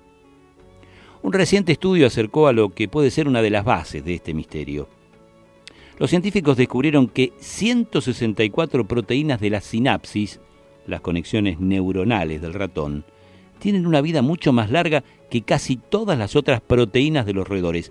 No duran horas, sino meses, incluso años. Lo más importante del estudio es que identifica la presencia de proteínas de vida larga que son estables durante meses o años en la sinapsis del cerebro. Esto es muy infrecuente porque la mayoría de las proteínas no son estables y se degradan en horas o en días. Por eso creemos que estas proteínas de vida larga podrían ser de vital importancia para el mantenimiento de las conexiones sinápticas que mantienen los recuerdos duraderos. Tanto el cuerpo de un hombre como el de un ratón están en constante cambio, al igual que los insectos mudan su exoesqueleto, las células van renovando las moléculas de su interior. En el mundo de las proteínas, esto se traduce en que la mayoría solo duran unas horas o días antes de ser degradadas y recicladas para otras tareas. En los cerebros de ratones hay moléculas que duran tanto como algunos recuerdos. Un sofisticado y masivo estudio químico permitió identificar 164 proteínas de vida larga, capaces de durar semanas o meses. Los autores sugirieron que podrían formar parte de la maquinaria que regula importantes funciones de la memoria a largo plazo, el aprendizaje, la pérdida de memoria en mamíferos, incluyendo al hombre. Todas esas proteínas están presentes también en humanos y probablemente tienen funciones similares, dicen los investigadores. Explican que muchas de estas proteínas participan en dos procesos fundamentales. La plasticidad sináptica, la remodelación de conexiones entre neuronas, y la transducción de señales, la comunicación a través de membranas celulares, pero hasta ahora no se sabía que fueran tan duraderas ni que pudiera ser interesante estudiarlas para entender las bases de la memoria. Opina Juan Lerma, exdirector del Instituto de Neurociencias de Alicante, que la novedad más interesante que aporta el estudio es que detecta proteínas en la sinapsis que duran más de lo que se pensaba y que podrían conferir cierta estabilidad para la formación de la memoria. El neurocientífico recuerda que todavía no entendemos cómo el cerebro almacena los recuerdos. Sí se averiguó que las sinapsis se remodelan constantemente y que se establece un sistema dinámico en el que aprendizaje y olvido son las dos caras de la moneda ya que dependen de mecanismos parecidos. También se sabe que de los recuerdos solo se almacena una parte de la información y ciertos detalles. Lo contrario sería imposible de soportar. Por último, también se considera que ciertas áreas cerebrales, como el hipocampo, están implicadas en algunas de las distintas formas de memoria. Lo interesante, dicen los especialistas, es que probablemente los mecanismos más básicos de la memoria son iguales en moscas, ratones y humanos por lo que desentrañarlos en roedores abriría la puerta quizás a entender la memoria y a evitar perderla con la edad.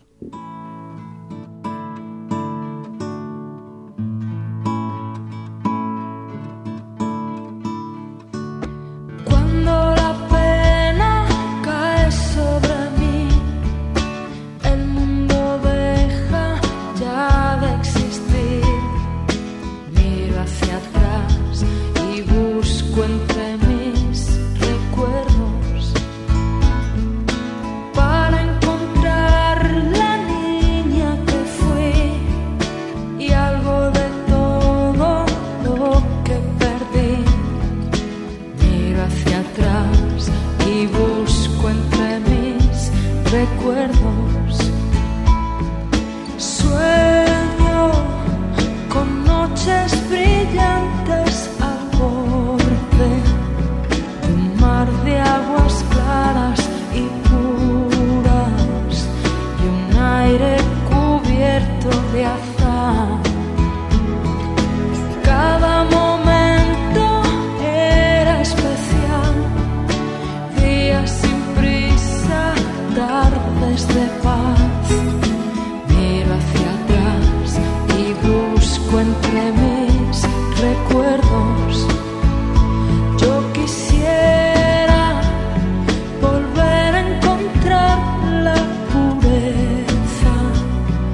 Nostalgia de tanta inocencia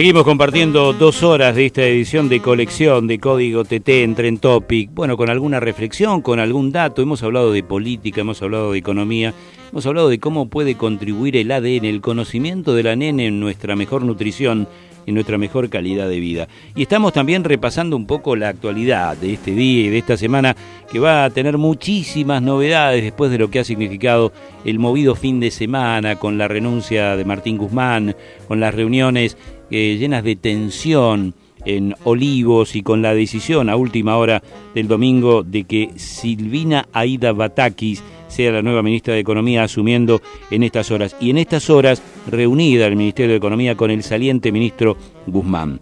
Batakis, actual secretaria de eh, Provincias del Ministerio del Interior, ex ministra de Economía de Scioli en la provincia de Buenos Aires, que tiene varias funciones y muchos elementos que realmente preocupan y que deben ser tratados. Uno, el tema del dólar, que a esta hora ni le quiero decir cómo está subiendo, pero realmente está muy lejos de la cotización que tenía el último viernes. El tema precios, que preocupa a todos y que está generando en estas horas que desde varios sectores empresarios, industriales, mecánicos, eh, tecnológicos, alimenticios, prácticamente no hay precio para los productos, porque claro, se está esperando a ver de qué manera va a abrir el dólar o se va a estabilizar el dólar después de conocer lo que esperamos, las medidas anunciadas por la flamante ministra. Y también las negociaciones, las del Fondo Monetario, se van a cumplir las metas, se va a respetar el acuerdo con el fondo. Lo único dicho por la flamante ministra hasta ahora y por el propio gobierno. Y también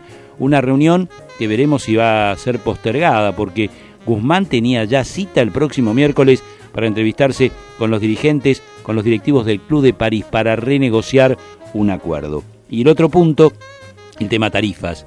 Todos estamos esperando la regulación, el famoso registro para inscribirnos y para poder seguir teniendo algún tipo de subsidio, según anunciaba el propio Guzmán y la, gente de la Secretaría de Energía. Gran expectativa por ver cómo van a ir evolucionando los mercados en torno a esto. Y claro, un mes que se viene con aumentos, lo decíamos, en el agua, al igual que gas y luz, alquileres, prepagas, internet, telefonía, TV, transporte público, colegios privados. Y una inflación, dato de junio que se va a dar a conocer el próximo día 14, la próxima semana, que va a estar oscilando en el 5,3%.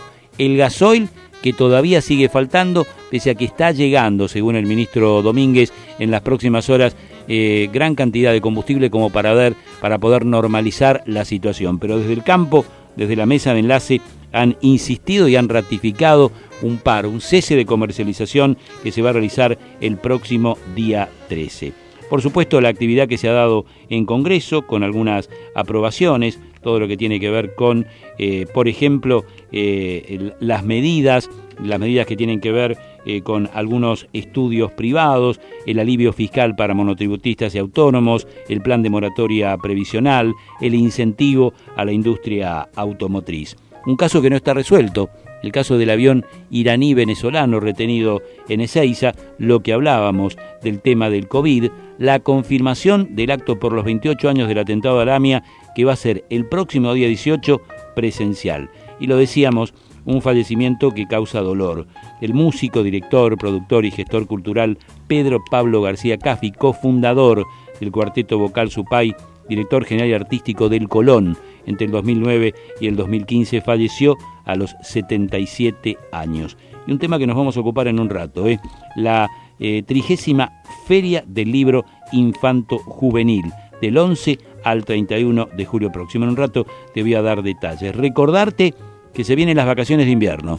En Buenos Aires, provincia, ciudad de Buenos Aires, Chaco, Corrientes, Formosa, Santa Cruz, Santiago del Estero y Tierra del Fuego van a comenzar el 18 de julio y se van a extender hasta el 29.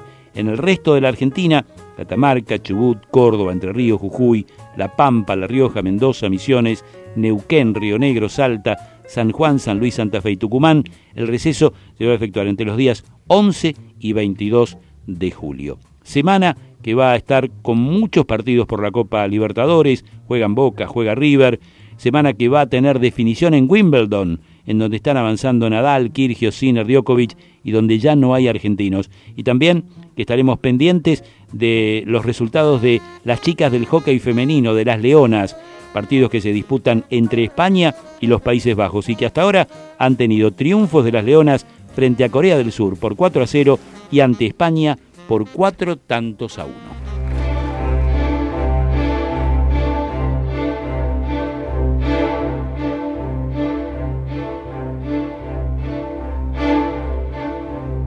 Dicen que por las noches no más se le iba en puro llorar. Dicen que no comía, no más se le iba en puro tomar. Juran que el mismo cielo se estremecía al oír su llanto. Cómo sufría por ella, que hasta en su muerte la fue llamando.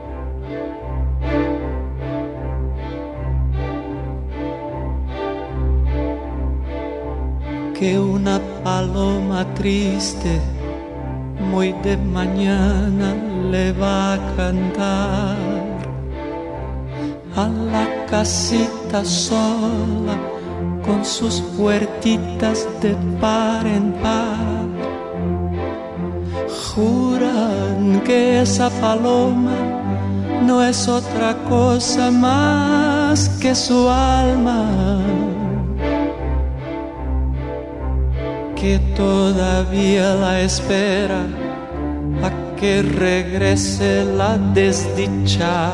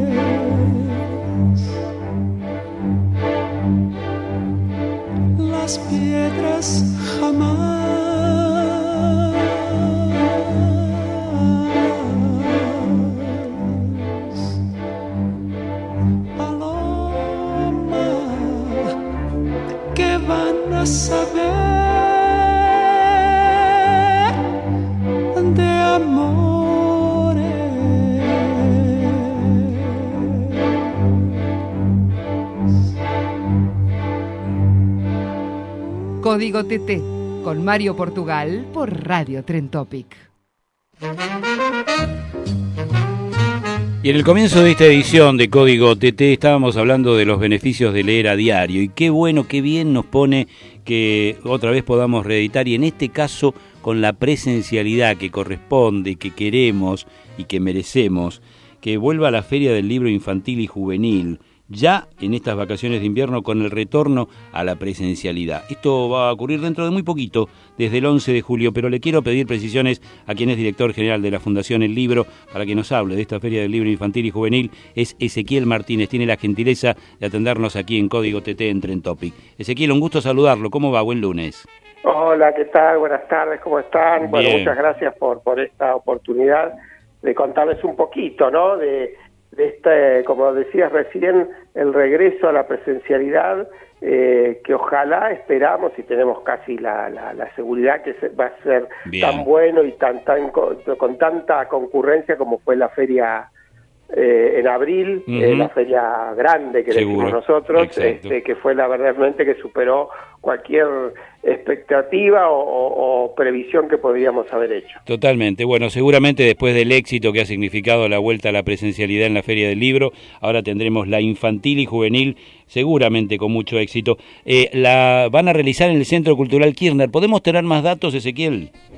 Sí, eh, es en el- lo que se llama la Plaza Seca o el Bajo Ballena, el que Ah. conoce el Centro Cultural Kirchner Sí. sabe que, bueno, el Gran Salón Nacional que conoce co- eh, conocido por todos como la ballena, digamos, la panza de la ballena, da a, a la planta baja, a, a la plaza seca de, de la planta baja, donde eh, ya hemos hecho eh, desde 2016 eh, la Feria Infantil y Juvenil, eh, bueno, suspendida obviamente los dos años de, de pandemia, pero bueno, vuelve la feria ahí a ese lugar de la planta baja, con Bien. entrada libre y gratuita, en el marco también eh, de, de una gran programación que va a ser el, el Kirchner para las vacaciones de invierno, eh, vacaciones para armar se llama, donde van a tener muchísima, muchísima programación y nosotros, bueno, eh, sumamos la presencia ya tradicional de la, esta edición es la 30 de la Feria Claro. Infantil y Juvenil. Claro. O sea, no empezó en el, en el Kirchner, pero bueno, tiene una larga historia también desde el cen- aquel centro municipal de exposiciones Ujú. que conoce Buenos Aires, sabe de qué, de qué les hablo, ¿no? Exactamente. Eh, ¿Va a haber presentaciones de autores como es habitual, Ezequiel? Va a haber presentaciones, va a haber, nosotros vamos a tener, eh, estamos poniendo, sumándonos a toda esta programación que hace el Kirchner, vamos a sumar eh, actividades que tienen que ver más eh, enfocado en lo que es la- la- las novedades editoriales, las presentaciones justamente de autores, Bien. vamos a tener eh, eh, un programa de cuentacuentos que son de Ujú. narración y también de talleres eh, con actividades permanentes en las salas del primer piso eh, con- talleres con ilustradores, sobre fanzines, sobre origami, sobre encuadernación también. Estamos pensando mucho en las visitas escolares que van a estar la primera semana, Bien. desde el 11 al, al viernes este, 14, eh, digo bien, ¿no? 11, 12, 13, que aquí viernes 15, perdón. bien, del 11 al Eh, 15. Estamos teniendo muchos pedidos de, de- de escuelas, de colegios en esta primera semana. Esa es la idea también de empezar una semana antes de lo que son en sí las vacaciones de invierno, ¿no? Bien, bien. Para que puedan venir eh, chicos de los colegios y, y recorrer eh, los stands y ver las novedades y demás. Eh, aprovechamos y esto porque sé que muchos nos escuchan también en el interior. eh, ¿Cómo hacen para comunicarse? ¿Se comunican con la Fundación El Libro para poder reservar lugar para poder ir a, a visitar y tener estas recorridas?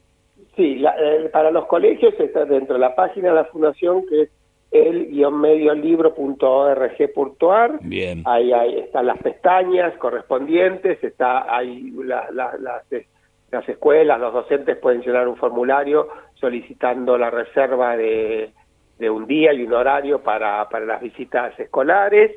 Este, y, y ahí también va a estar puesta toda la programación. Ujú. Eh, y sí, pueden hacerlo a través de, de la página, eh, ahí están los horarios, porque eh, los horarios, la primera semana son el 11 y el 12 de 9 a 18, Bien. después del 13 al 15 de 9 a 20 y luego del 16 al 31 de 14 a 20 la entrada es libre y gratuita. Bien, datos, datos completísimos nos está proporcionando el director de la Fundación El Libro, Ezequiel Martínez.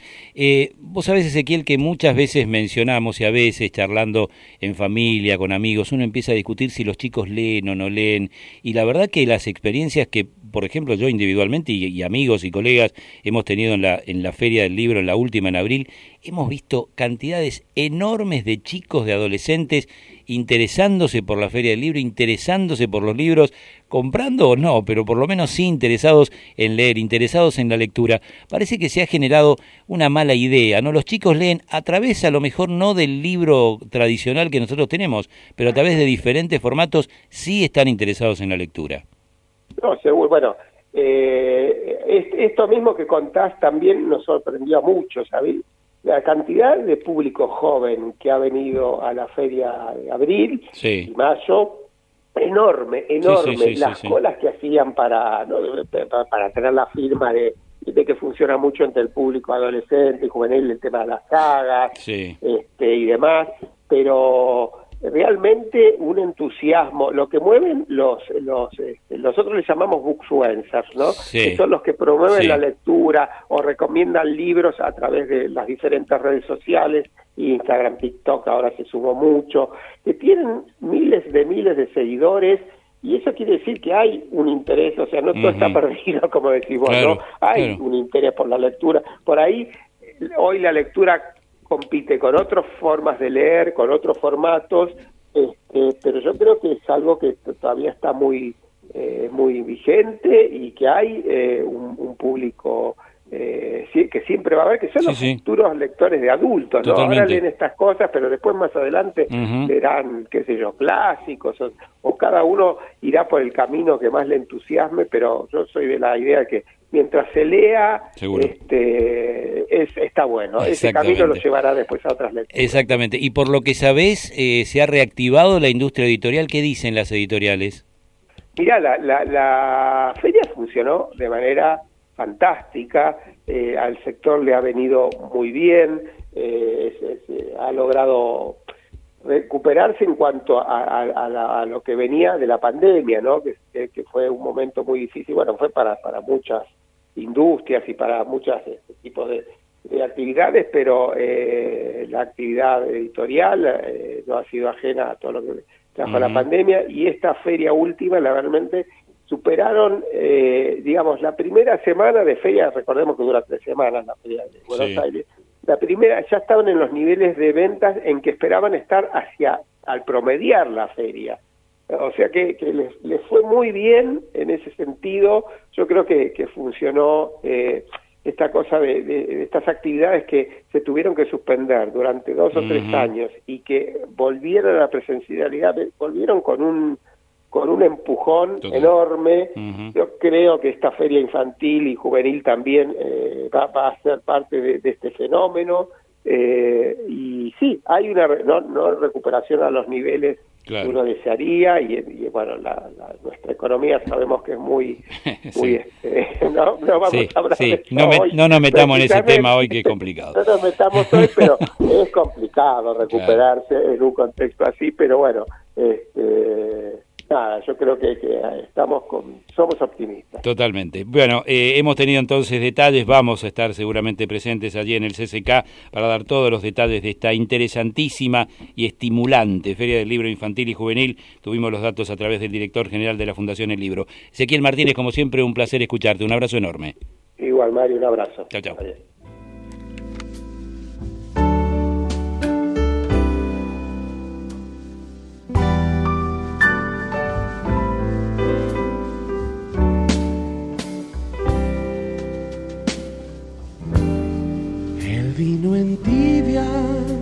Al jadear.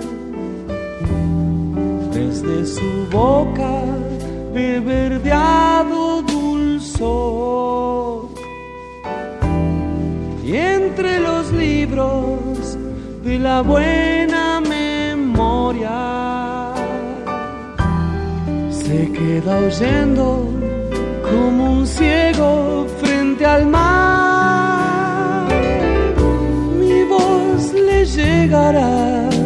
Mi boca también. Tal vez le confiaré que eras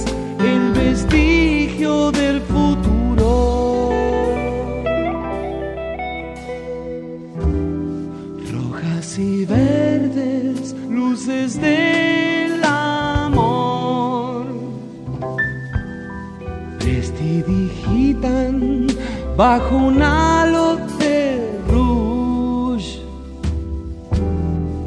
Qué sombra extraña te ocultó de mi guiño. Que nunca oíste la hojarasca crepitar. Pues yo te escribiré, yo te haré llorar. Besará toda la ternura de tu acuario.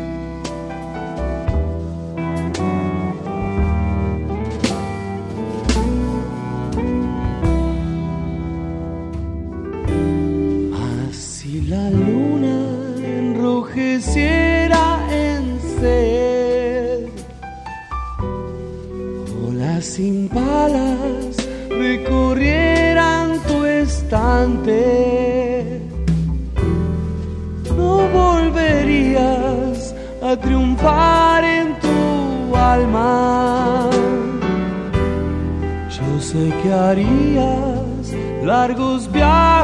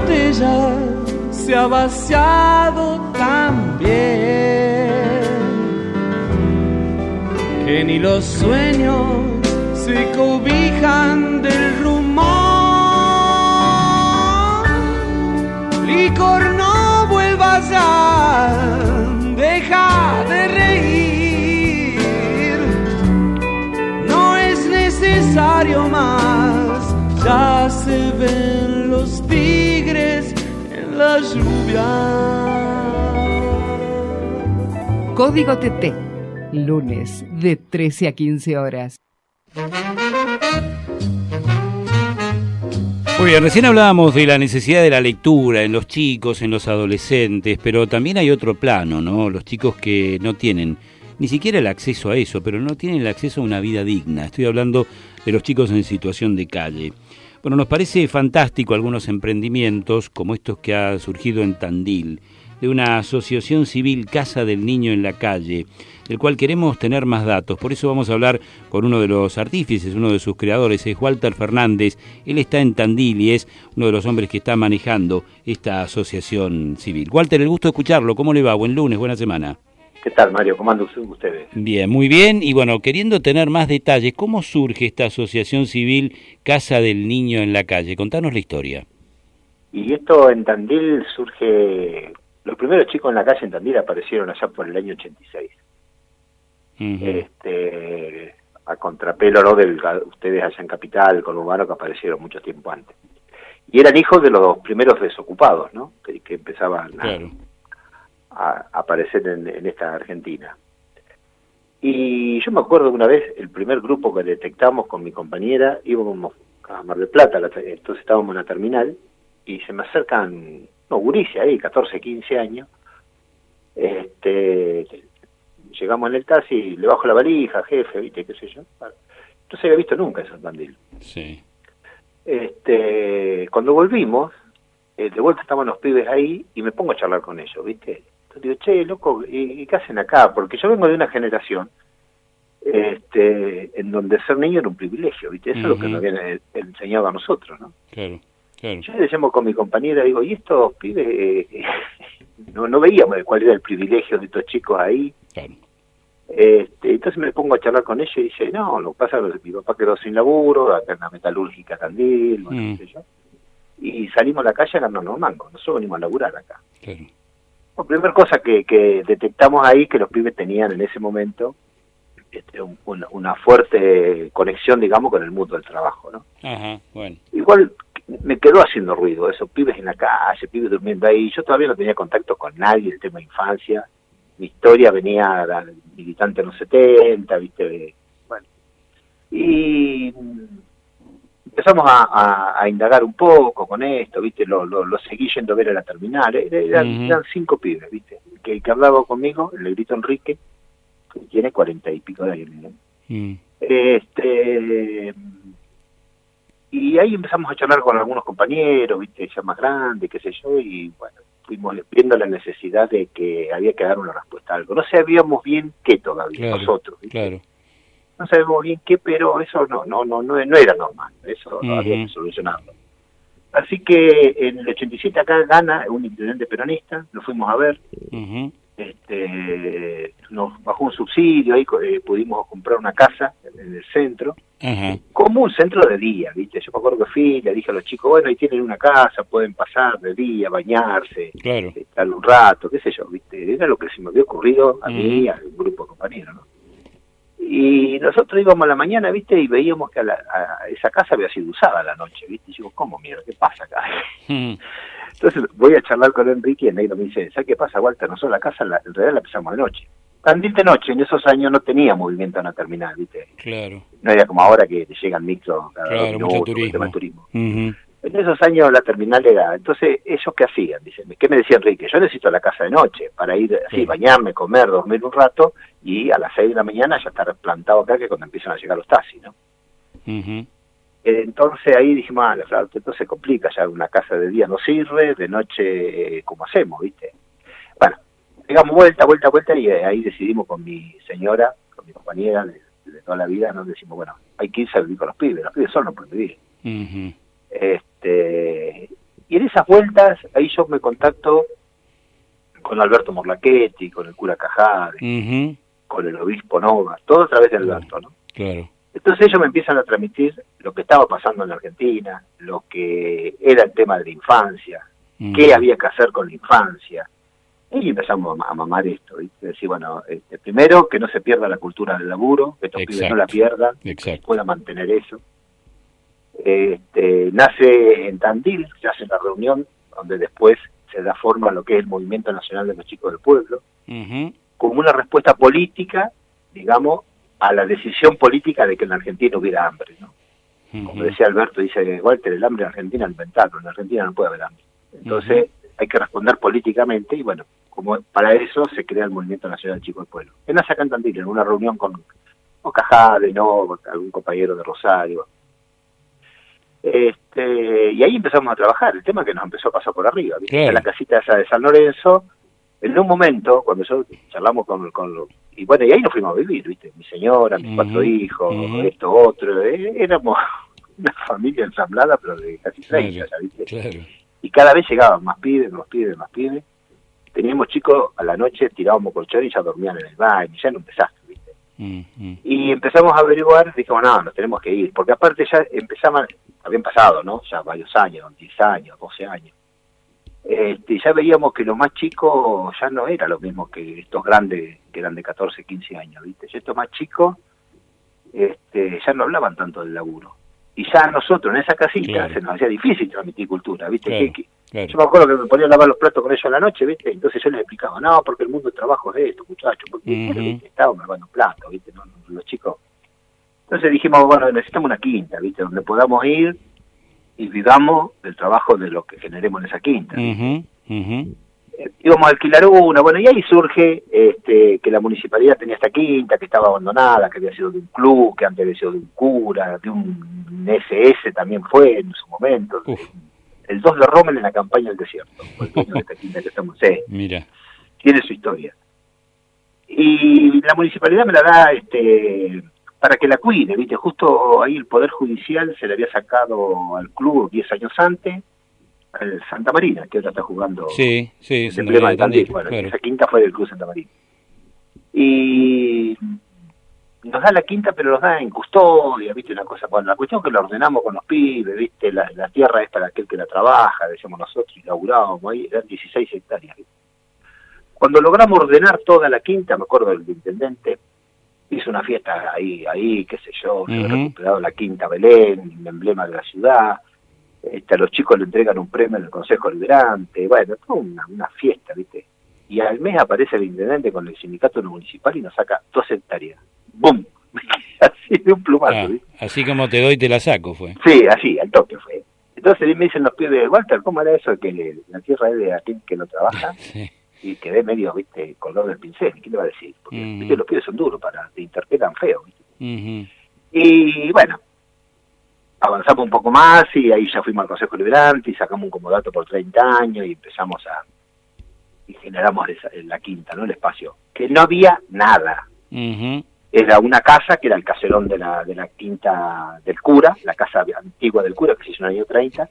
Eso es lo único que nos había quedado. Después nos había quedado, la, digamos, lo que era la peor parte de la quinta. Hoy hoy la, la mejor parte, por supuesto. Pero bueno, en ese momento era la peor parte. La- parte de la piedra, este, el arroyo dividía las dos quintas, la, la nuestra y la del sindicato. Bueno, todo, todo un- y, y no había nada, ¿viste? Empezamos a laburar con los pibes. Le digo, este, bueno, ¿y ahora qué hacemos? Me dicen ellos, ¿viste? O sea que eso hay un acta que es, un poco el, el- el nacimiento de lo que es hoy la granja de los pibes, donde yo le digo a los pibes, bueno, este, en esos años estaban de moda las granjas educativas, ¿viste? acá en la Sí. De una, qué sé yo, Sí. digo, vamos a, vamos, vamos a vivir del turismo. Y empezaban a llegar los primeros turistas. En esa zona estábamos solos, no había nadie. Hoy, hoy cuando vos la recorres, no sé conocés también en la zona del Centinela, todo Sí, eso, ¿no? sí. estamos enfrente Sí, nosotros, sí. estamos ahí, enfrente. Bueno, hoy eso es un mundo lleno de cabañas, todo, todo. Nosotros quedamos ahí, pero en ese momento no había nadie, estábamos solos. Y me dicen los chicos, bueno, ¿qué vamos a hacer? Vamos a vivir del turismo. Vamos a hacer una granja educativa. Entonces yo le explicaba a los chicos lo que era el turismo, ¿no? Bueno, el turismo es gente que viene de otras ciudades, viene a recorrer, viene Claro. a conocer este, lo que es Tandil. Y nosotros tenemos dos formas de vivir del turismo. Y eso está en un acta. Y quiero que se entienda bien lo que voy a decir, porque algunos se agarran la cabeza. Pues yo le digo a los pibes, nosotros podemos vivir del turismo de dos formas. Una es que vamos y en el puesto de peaje nos paramos ahí. Claro. Cuando el tipo baja la ventanilla para pagar, le metemos un fierro por la ventanilla, le sacamos la guita y nos vamos, vivimos el turismo. Cla- Claro. La otra es recibirlo en casa, vamos a vivir el trabajo, Sí. vamos a trabajar, le vamos a ofrecer lo que tengamos. Este, y por supuesto tiene que estar hermoso, no puede haber palos en el piso que la gente camine y se pegue un palo en la Ujú, frente, tiene que ujú. estar todo ordenado, todo limpio. Este, bueno, y yo por ahí les tocaba un poco, le digo, porque usted no se olvide que ustedes son pibes de la calle, ¿viste? Claro. Y, y por ahí la gente va a venir y va a decir, oh, y primero que quiere, ¿viste? Y con Ujú. esto los locos sacaban garra, ¿viste? Bueno, y empezamos a armar la granja educativa.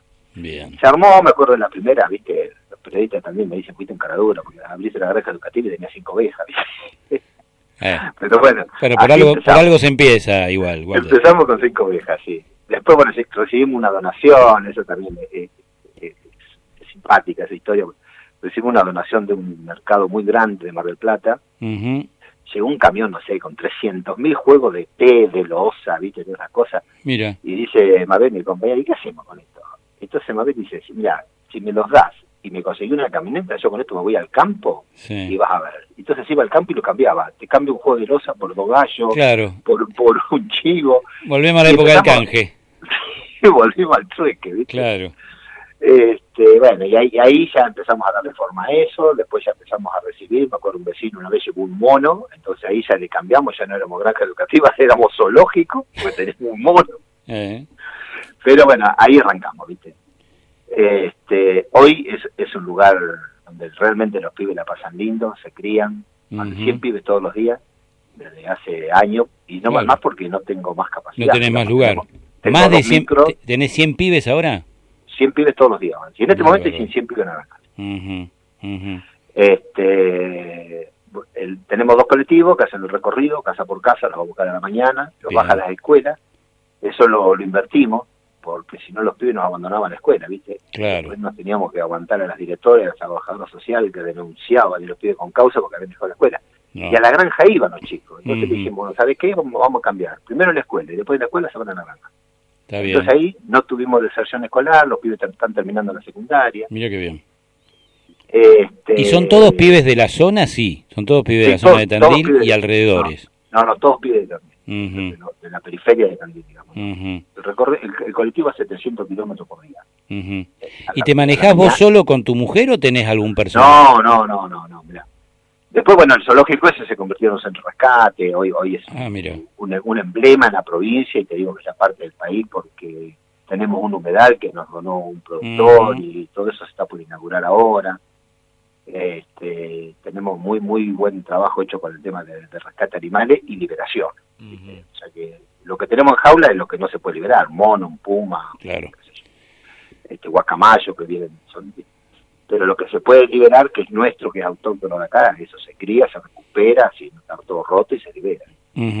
Y la gran... Y y en, la- ese, en ese- en sí, ese lugar sí. trabajan cinco pibes, de hoy 20, 22 años, que viven allá en la granja por una opción de ellos, ¿viste? Ujú. Bueno, esos cinco pibes se criaron allá. Mira.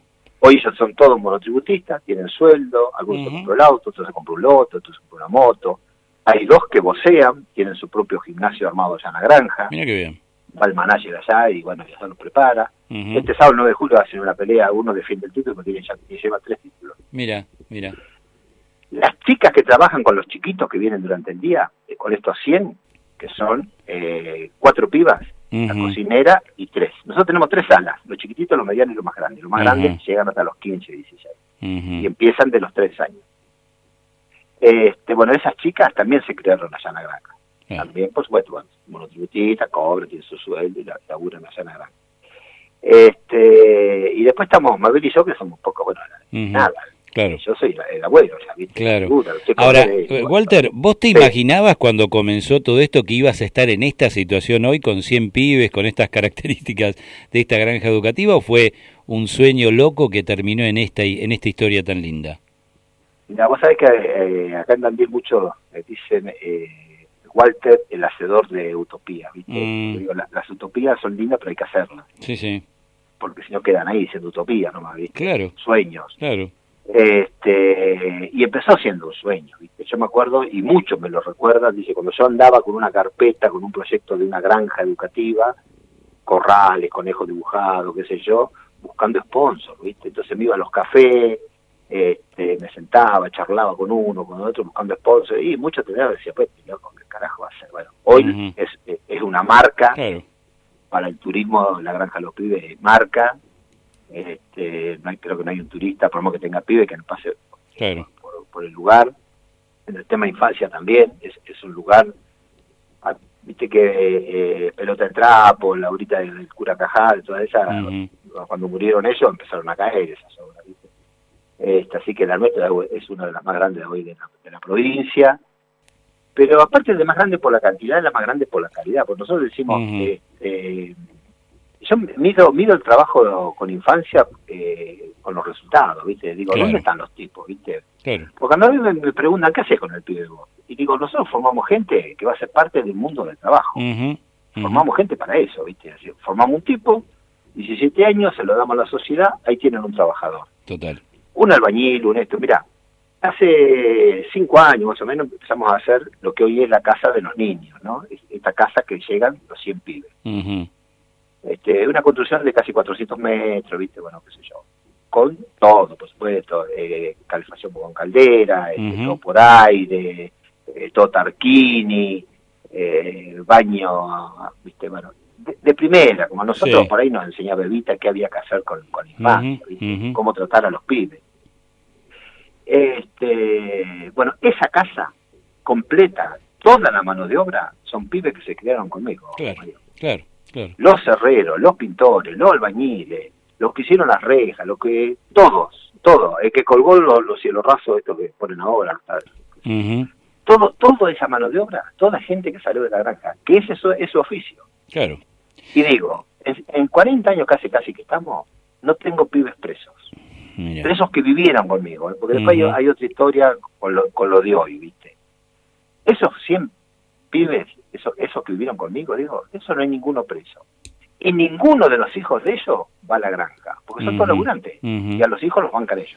Vos sabés, Walter, que, bueno, por supuesto que nos reconfortamos escuchando historias como la tuya, máxima en estos tiempos donde está toda la gran discusión, bueno, subsidio, ayuda o cultura del trabajo, que es lo que hay que fortalecer. Y vos estás dando este ejemplo, que es la cultura del trabajo, para que generaciones que hoy, lamentablemente, cuando las vemos circular por la Avenida 9 de Julio, frente al Ministerio de Desarrollo, vemos chicos que no han visto trabajar ni a su padre ni a su abuelo. Sí, señor, y ahí está la preocupación de la Argentina, fomentar la cultura del trabajo. Yo te agradezco esta historia, bueno, por supuesto que vamos a invitar a la gente a que vaya a la granja Los Pibes, que vaya a conocer esta asociación civil en Tandil, para conocer un poco que se puede hacer esto en la Argentina, que hay un camino posible. Walter Fernández, te mando un abrazo enorme, felicitaciones por esto y un abrazo también a todos los chicos. Eh, Creo que es Bueno. importante difundir tu trabajo. Dale, te agradezco muchísimo a ustedes, bueno, que nos den la oportunidad y por supuesto que invitamos a, a la gente a- al turismo que va a venir ahora para las vacaciones Sí, señor. a que no nos visite. Lo, lo vamos a atender bien. Abrazo enorme. A visitar, a visitar, sí señor, a visitar la granja de los pibes. Walter Fernández pasó por Código TT en Tren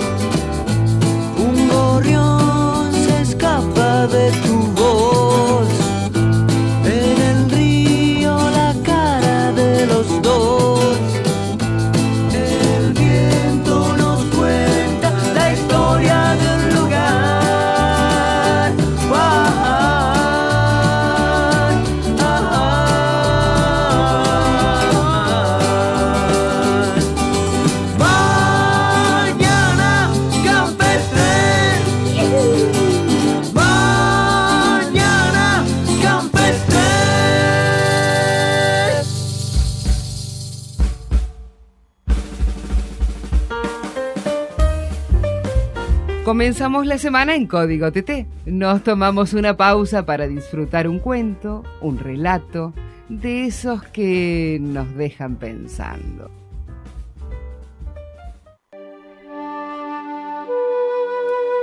Hoy vamos a compartir un cuento de Holloway Horn, un matemático inglés, célebre por su polémica con J. Dunn, en la que demostró primero que la infinita regresión del tiempo es puramente verbal y que en general es más inseguro usar los sueños para profetizar la realidad que usar la realidad para profetizar los sueños. Hoy de Holloway Horn vamos a compartir en Código TT los ganadores de mañana.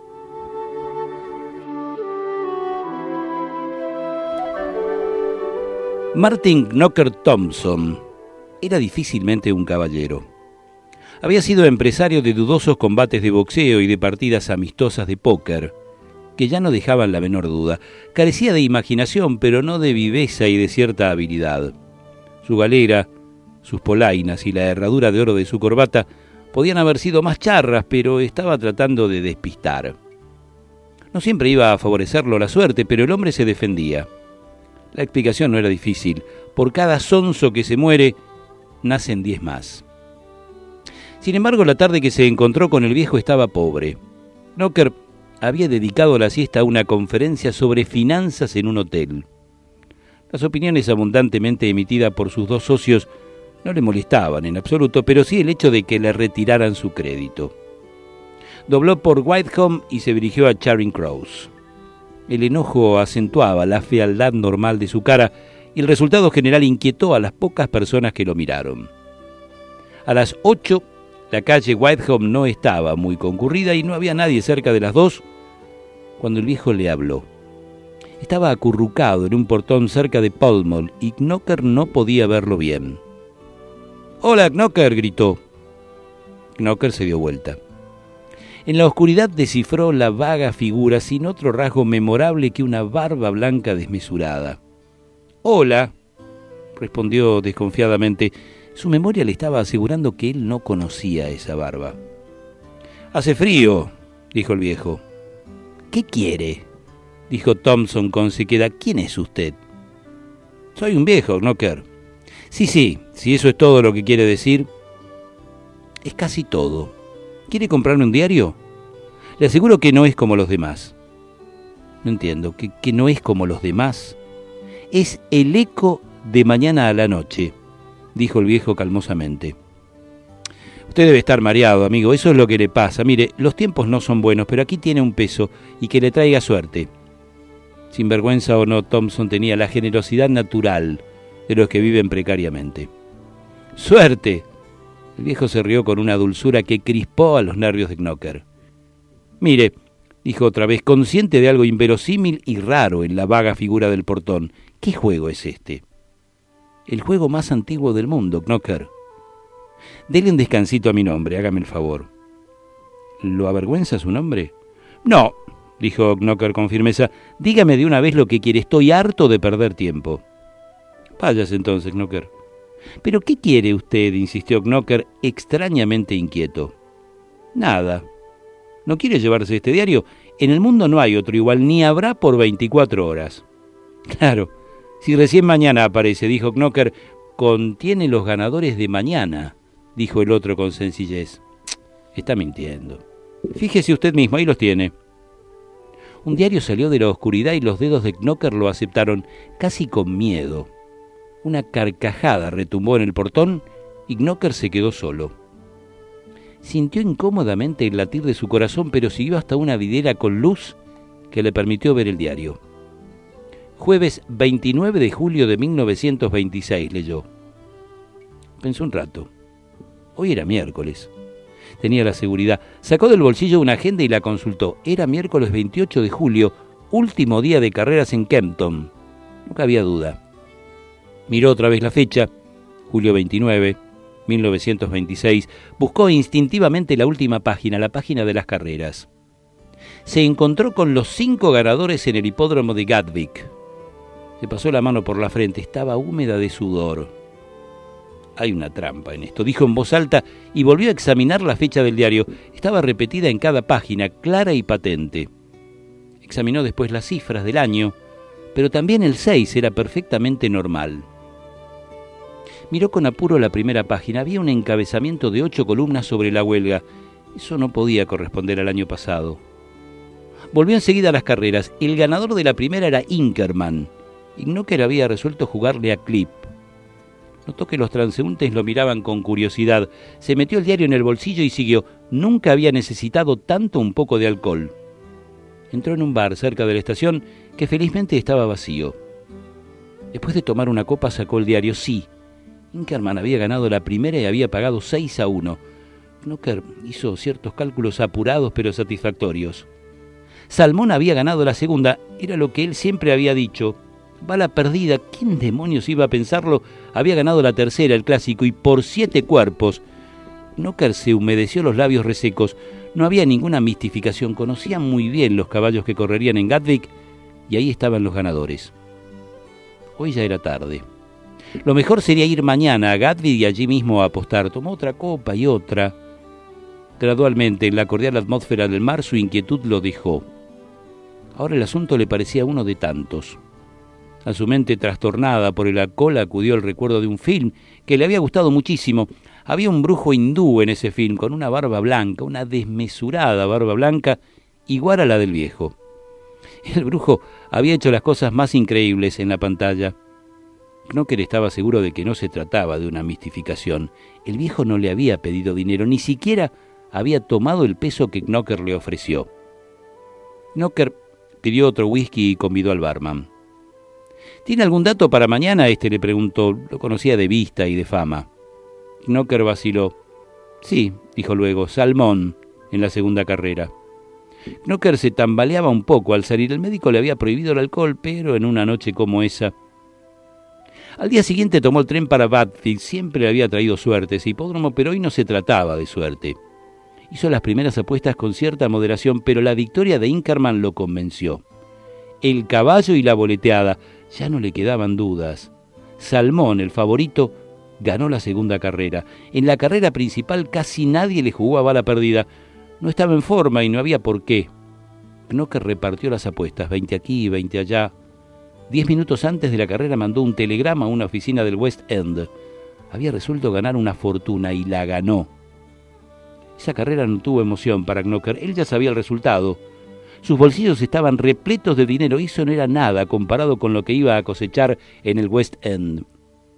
Pidió una botella de champaña y la bebió a la salud del viejo de la barba blanca. Media hora tuvo que esperar, el tren estaba lleno de carreristas a quienes tampoco les interesaba la carrera final.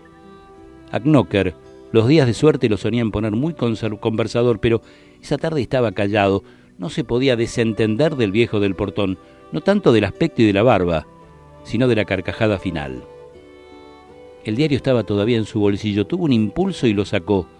Fuera de las carreras no le interesaban otras noticias, lo ojeó. Era un diario como los demás. Resolvió comprar otro en la estación para ver si el viejo no había mentido. De pronto, su mirada se detuvo un suelto le llamó la atención. Muerte en un tren, se titulaba. El corazón de Knocker estaba agitadísimo, pero siguió leyendo. El conocido deportista señor Martin Thompson falleció esta tarde en el tren, al volver de Gatwick. No leyó más. El diario se le cayó de las manos. Fíjense en Knocker, alguien dijo, debe estar enfermo. Knocker respiraba pesadamente, con dificultad. Paren, en el tren, balbuceó y buscó la campana de alarma. Quieto, amigo, dijo uno de los pasajeros agarrándolo del brazo. Siéntense, no hay por qué tirar la manija. Se sentó. Más bien se dejó caer en el asiento, la cabeza se inclinó sobre el pecho. Le metieron whisky entre los labios, pero ya era inútil. Está muerto, dijo la espantada voz del hombre que lo sostenía.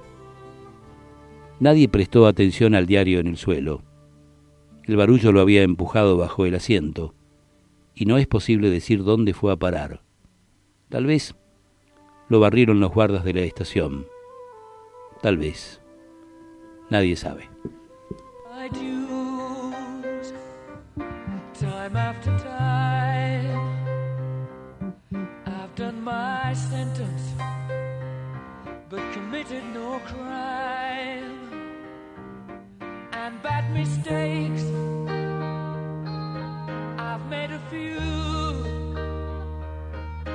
I've had my share.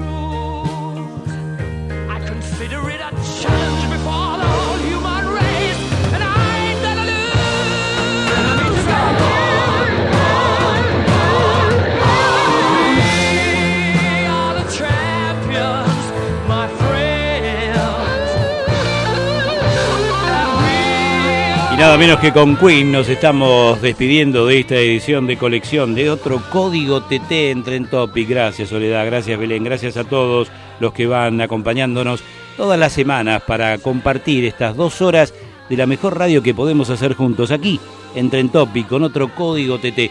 Nos encontramos la próxima semana. La invitación está planteada. Chau. Que les vaya bien.